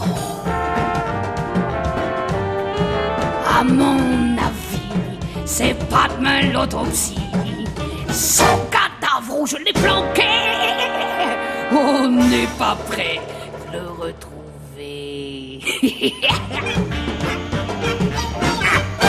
Hervé Letellier, vous nous proposez à présent un jeu qui s'appelle les perverbes. Oui, alors. Mais encore. Alors, les perverbes. Perverbe. Qui dit perverbe dit d'un côté permutation, de l'autre côté proverbe, perverbe, perverbe, permutation, proverbe. Souvent, les proverbes possèdent une structure identique, c'est-à-dire, euh, par exemple, le proverbe en qui, tous sont construits sur une rupture centrale. Je vous donne quelques exemples. Quatre. Qui a bu, boira. Qui a vécu par l'épée, périra par l'épée. Qui aime bien, châtie bien. Qui donne aux pauvres, prête à Dieu. Ben, bravo. Non, je savais que sur celui-là, j'aurais un petit, euh, un, un petit blanc. Bien. Alors on peut donc les recomposer pour donner un autre proverbe, en recomposant bien. Par exemple, qui a bu périra par l'épée. Qui a vécu par l'épée châtie bien. Qui aime bien prête à Dieu. Qui donne aux pauvres boira. Bon, ce sont des exemples évidemment pris un peu au hasard. Alors je vais vous donner maintenant un petit, une petite fable dont vous devez deviner évidemment la chute qui est forcément une sorte de, de, proverbe qui est le résultat de deux mélanges de proverbes qui commencent tous par qui? Je crois que c'est clair. Mais on va, on, va, on va tous faire le premier ensemble et vous verrez, c'est très simple. Une fille néandertale m'adore, moi, le Cro-Magnon. Amour déçu, issue fatale, depuis elle se saoule au morgon. Qui m'aime, boira. Oh. Ah bah oui. Qui m'aime me suivre et qui a bu boira. Ah bah oui, parce que qui m'aime me suivre et qui a bu boira. Donc euh, une fille néandertale m'adore, moi le Cro-Magnon, amour déçu, issue fatale, depuis elle se saoule au morgon, qui m'aime boira. Bon, on vous a beaucoup aidé sur celui-là. sur les autres, euh, vous serez livré à vous-même. Oh ouais, euh, mobilisez, mobilisez vos cellules grises. Ouais. On aurait peut-être dû faire ce jeu au début de la soirée, en fait. Oui, c'est ça. Non, mais c'est bien. Là, on... Allez, un effort, un dernier. Allez, un effort, un effort. Ô oh, homme qui. Ça, c'est un hiatus, pas très content de moi, mais ça fait rien. Ô oh, homme qui marchez debout, ingurgitez cette eau de feu, et lorsque vous serez bien sous, marchez dans mes pas valeureux.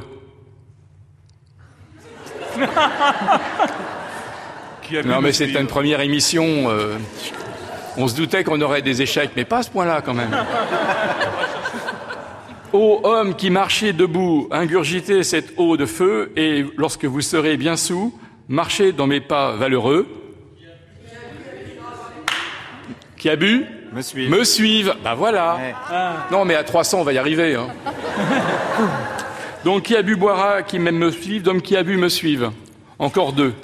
Raon a soustrait à l'autruche le gros œuf qu'elle avait pondu. Au village, il l'a revendu. Et riche, il l'est de plus en plus. C'est pour la rime, ça, c'est pas important. Raon a soustrait à l'autruche le gros œuf qu'elle avait pondu. Qui vole Qui veulent quoi? Qui veulent quoi? Voilà. Oui, qui vole un œuf s'enrichit. Qui vole un œuf s'enrichit, ouais. Bien. Et enfin, le dernier, un peu plus long, mais la chute est merveilleuse, donc euh, on, a, on a un petit peu de temps pour celle-là.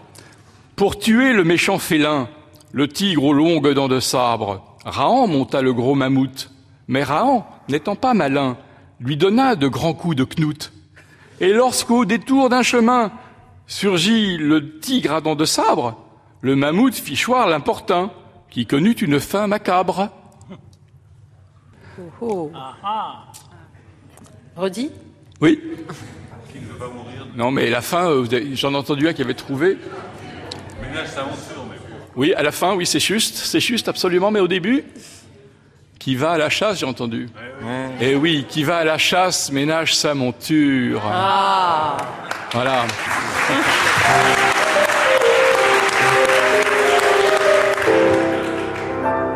Et une nouvelle phrase pour euh, trois autres homophonies approximatives. La guerre du feu est terminée. Gérard Mordia. La guerre du feu est terminée. Le constat était douloureux.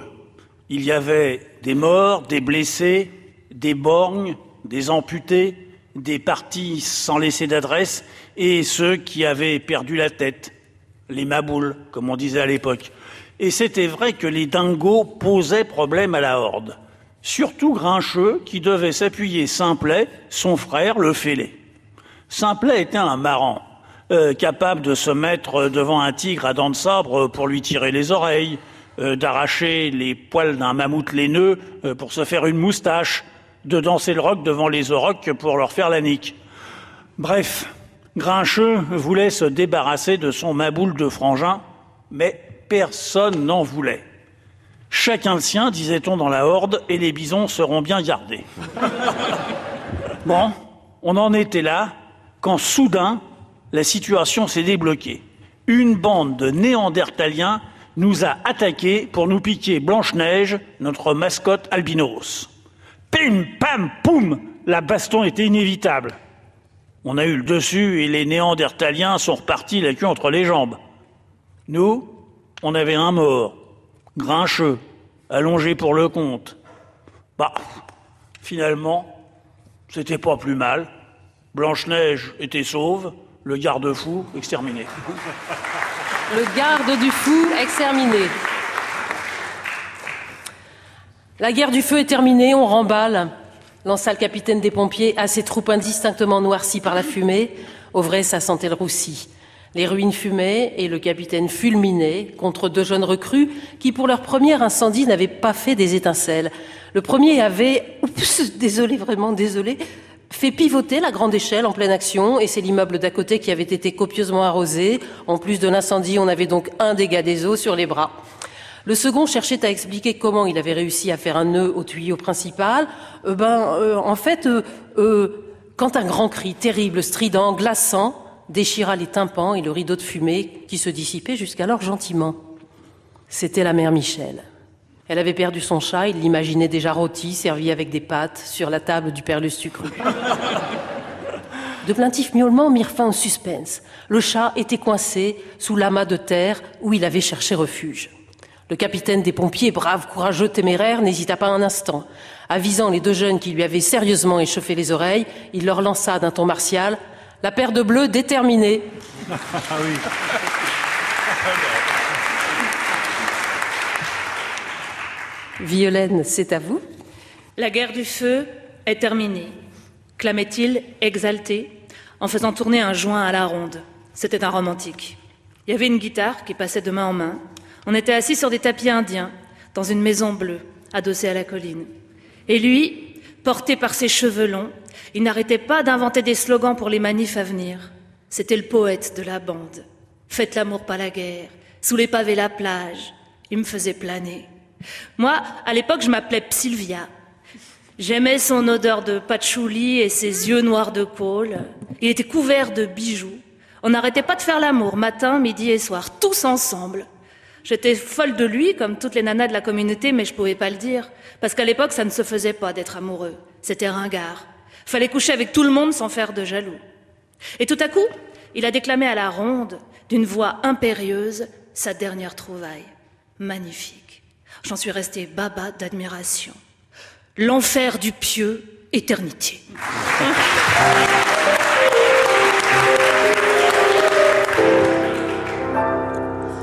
Les choses de la vie à présent. Alors les choses de la vie, c'est euh, sont ces choses qui tout d'un coup se mettent à parler, qui se racontent. Violaine Schwartz donc euh, s'est mise dans la peau de je ne sais quoi, elle va nous dire, et qui nous raconte quelque chose. Je suis le troisième cerf dans la frise des cerfs nageants, ornant la paroi droite de la nef. Je suis pile au centre de la harde. Sans me vanter, c'est moi le plus beau. Les autres cerfs ont le bois fatigué, les sabots flappis, le pelage à moitié mangé par l'usure. Moi, je vais de l'avant, l'œil vif depuis 18 000 ans, comme disait le guide touristique à la grande époque. Je n'arrive pas bien à me représenter ce que ça signifie 18 000 ans. Ça fait combien de lunes? J'ai déjà essayé de les compter, mais ça me donne des fourmis dans les pattes, ça m'entortille les bois. Pourtant, je n'ai rien d'autre à faire depuis que le noir est retombé dans la grotte. Avant, je veux dire à la grande époque, c'est-à-dire celle où j'ai été classé patrimoine mondial de l'humanité, il y avait tellement de passages devant mon œil de profil que je pouvais à peine voir ceux de la paroi d'en face. Les sept bouquetins, ridicules, les bisons adossés, vulgaires, et la grande vache noire, prétentieuse. Il y avait tellement de passages, après des siècles et des siècles de silence, qu'on a failli s'évanouir de fatigue, retomber en poussière de minerai. Je voyais le mammouth laineux se, se diluer dans la roche, le tigre aux dents de sabre complètement flagada. Tout à coup, tous ces rejetons d'Homo sapiens tous ces descendants de Cro-Magnon, tous ces gens, mais tous ces gens, quel spectacle La grande évolution de l'humanité. Je reconnaissais pas le genre homo. Tout fluet, tout maigrichon, presque chauve, recouvert d'habits. On aurait dit des moutons, marchant tous dans le même sens, s'ébahissant tous aux mêmes endroits. Un troupeau de moutons. C'était bien toutes ces visites, mais c'était trop. Mille par jour. Et ils nous aveuglaient avec leurs flashs, et ils gravaient leurs initiales au bas des fresques, et ils nous respiraient en plein museau, et ils dérangeaient l'atmosphère de notre cachette ancestrale, et ils rejetaient des litres et des litres de dioxyde de carbone, on a failli y rester. On a tous attrapé des champignons qui nous mangeaient la peinture.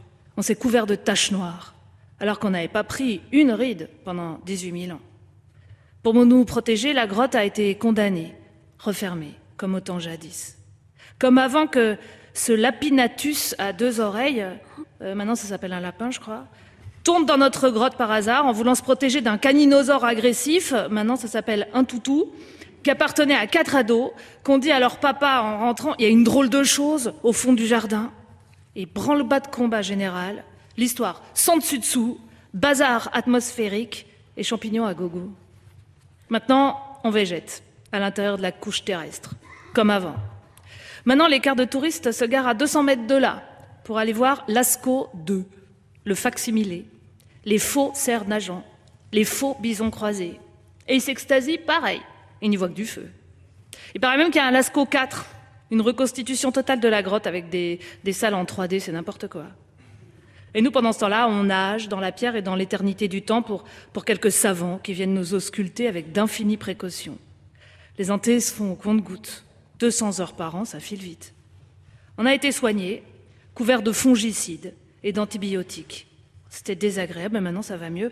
Sauf qu'on s'ennuie un peu. Alors on nage dans nos souvenirs. Quand les Cro-Magnons venaient nous voir, comme vous allez au cinéma. Quand on nous prêtait un pouvoir magique.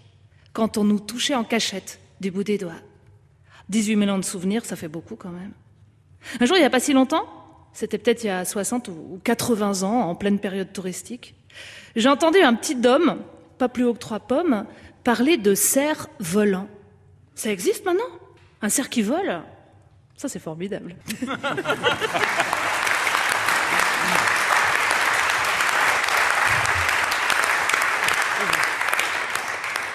Vincent Poussou, vous auriez quelque chose à rajouter sur le sujet? Ah oui, oui, oui, le, cerf, je l'aime bien celui-là. Ça fait 77 ans que je suis gardien de caverne et j'en ai vu passer beaucoup des cerfs. Des sergents, des serpents, des cerbères, des cerveaux et même un jour une certitude. Mais ce jour-là, mes collègues m'ont sermonné, ils m'ont dit « Platon, tu te fais des idées !» Pourtant, j'avais certaines raisons d'en voir des certitudes. Dans mon, dans mon cercle à Athènes, on dialoguait serré. Je servais mes idées à tous les banquets. Et quand ma série d'observations sur la servitude volontaire du cerf a été taxée décervelée, j'étais muté à Lascaux Fissa et sans cérémonie. Certains ont même prétendu avec sérieux que dans la préhistoire, le cerf volait avec sérénité que les premiers vols de cerfs étaient certifiés par les chamans serbes en 12 000 avant Jésus-Cerf. Et l'on me serine que des cerfs volants seraient vus près du cercle polaire par Grand Zeph. Mais c'est rêver que de servir ces sermons. Certes, moi, vieux Platon, servile gardien des ombres de ma caverne, je suis proche du cercueil, mais quand mes yeux cernés observent le grand cerf préservé, c'est lui qui me dit qu'il est enserré au sérail. Et qui pourrait sérieusement certifier que le cerf ment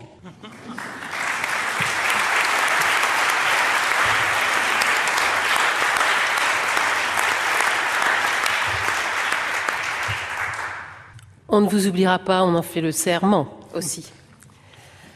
C'est pas tout à fait la fin du début, mais c'est encore un début. C'est un début écrit par euh, Jeanne Carillon, dit par Jeanne Carillon et Guillaume Meurice.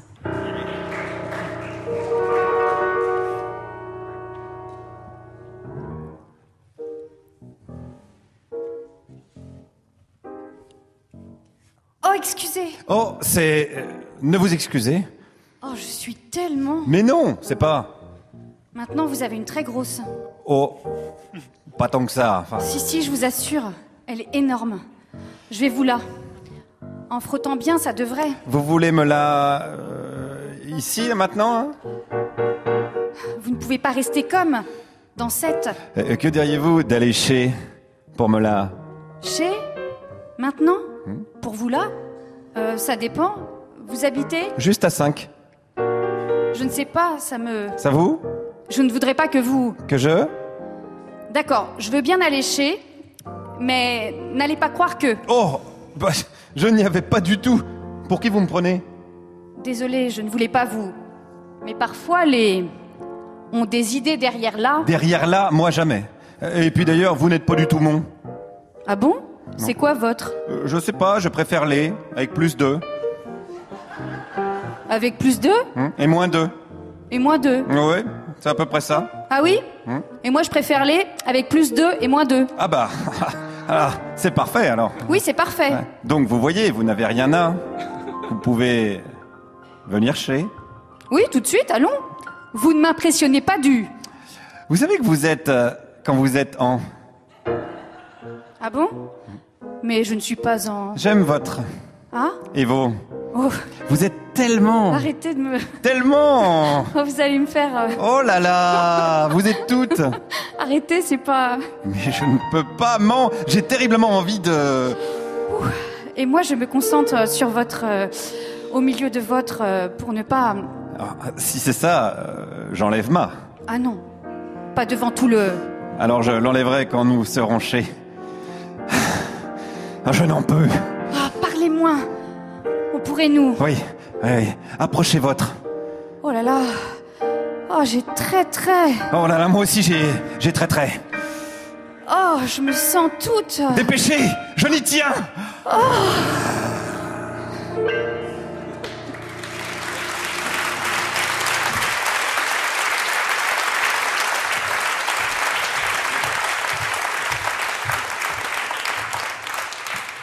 J'ai une grande annonce à vous faire ce soir, ici maintenant, pour la première fois peut-être, un RIC, référendum.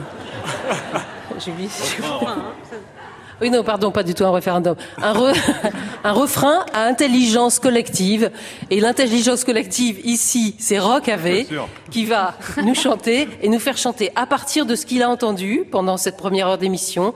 Il a, dans sa tête, qui n'est pas petite, composé un certain nombre de choses. Rock. Voilà, alors le refrain, c'est quoi hein? C'est voilà, J'ai écrit une chanson pour orchestre symphonique. Malheureusement, au temps préhistorique, il n'y avait pas d'instrument. Désolé. Par contre, il y avait des chanteurs, donc on va bien compter sur tout le monde, ça va être super. Mais la question, c'est quel est le refrain? Voilà. Au début, voilà. ça a débuté comme ça. Au début, il y avait quoi? Rien. Voilà, ça c'est du refrain, j'ai envie de dire. Alors, euh, voilà, c'est vous qui allez chanter ça, bien sûr. Ça fait Au début, il n'y avait rien. C'est très facile à chanter. Au début, il n'y avait rien. Voilà, c'est tout. Ça va aller, non? Tu vois, essaye pour voir. Au début, il n'y avait rien. Au début, il n'y avait rien. Ça, c'est du refrain. Alors, j'ai des couplets, je vais essayer. Quand j'étais préhistorique, j'attendais l'arrivée de l'inventeur du piano, Jean-Louis Pianoforte. Sans savoir ce que ça veut dire, je rêvais d'être célèbre. Et pour pomper mon ennui, je m'entraînais sur des zèbres. Au début, il n'y avait rien, mais on chantait quand même. Au début, il n'y avait rien, mais c'était quand même bien. Au début, on chantait quand même. Au début, il n'y avait rien, mais c'était quand même bien. Bien, quand même. Si j'étais préhistorique, j'annoncerais aux Cro-Magnons des temps apocalyptiques et des guerres en toute saison. Je leur dirais l'avènement de l'horreur capitaliste. Oui, mais ils riraient gentiment en me surnommant l'artiste. Bonsoir. Au début, il n'y avait rien. Mais on chantait quand même, au début il n'y avait rien. On était quand même bien, au début il n'y avait rien. Mais on chantait quand même, au début il n'y avait rien. On était quand même bien. Quand j'étais préhistorique, j'étais comme tout un chacun, émerveillé, apeuré, macho et végétarien. je contemplais l'univers, mais je n'y comprendrais rien. Oui, mais j'étais bien obligé de parler à mon voisin. Au début, il n'y avait rien, mais c'était bien quand même.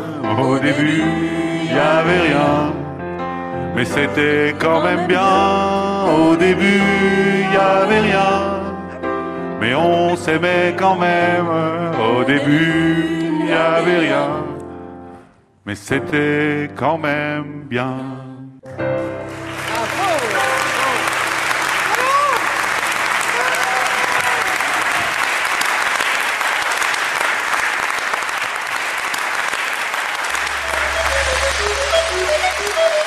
C'était l'épingle du jeu présenté par Odile Conseil. Cette émission a été enregistrée grâce au travail conjugué des équipes de Beaubourg et de Radio France, qu'elles en soient ici collectivement remerciées. À la réalisation, Lydia Portis-Guérin. À la technique, Adrien Gaza, Mathieu Leroy, Romain Luquiens et Dominique Allard. Rendez-vous la semaine prochaine pour une nouvelle émission de l'épingle du jeu sous le titre Le fond de l'air est roux. À la semaine prochaine, à la même heure.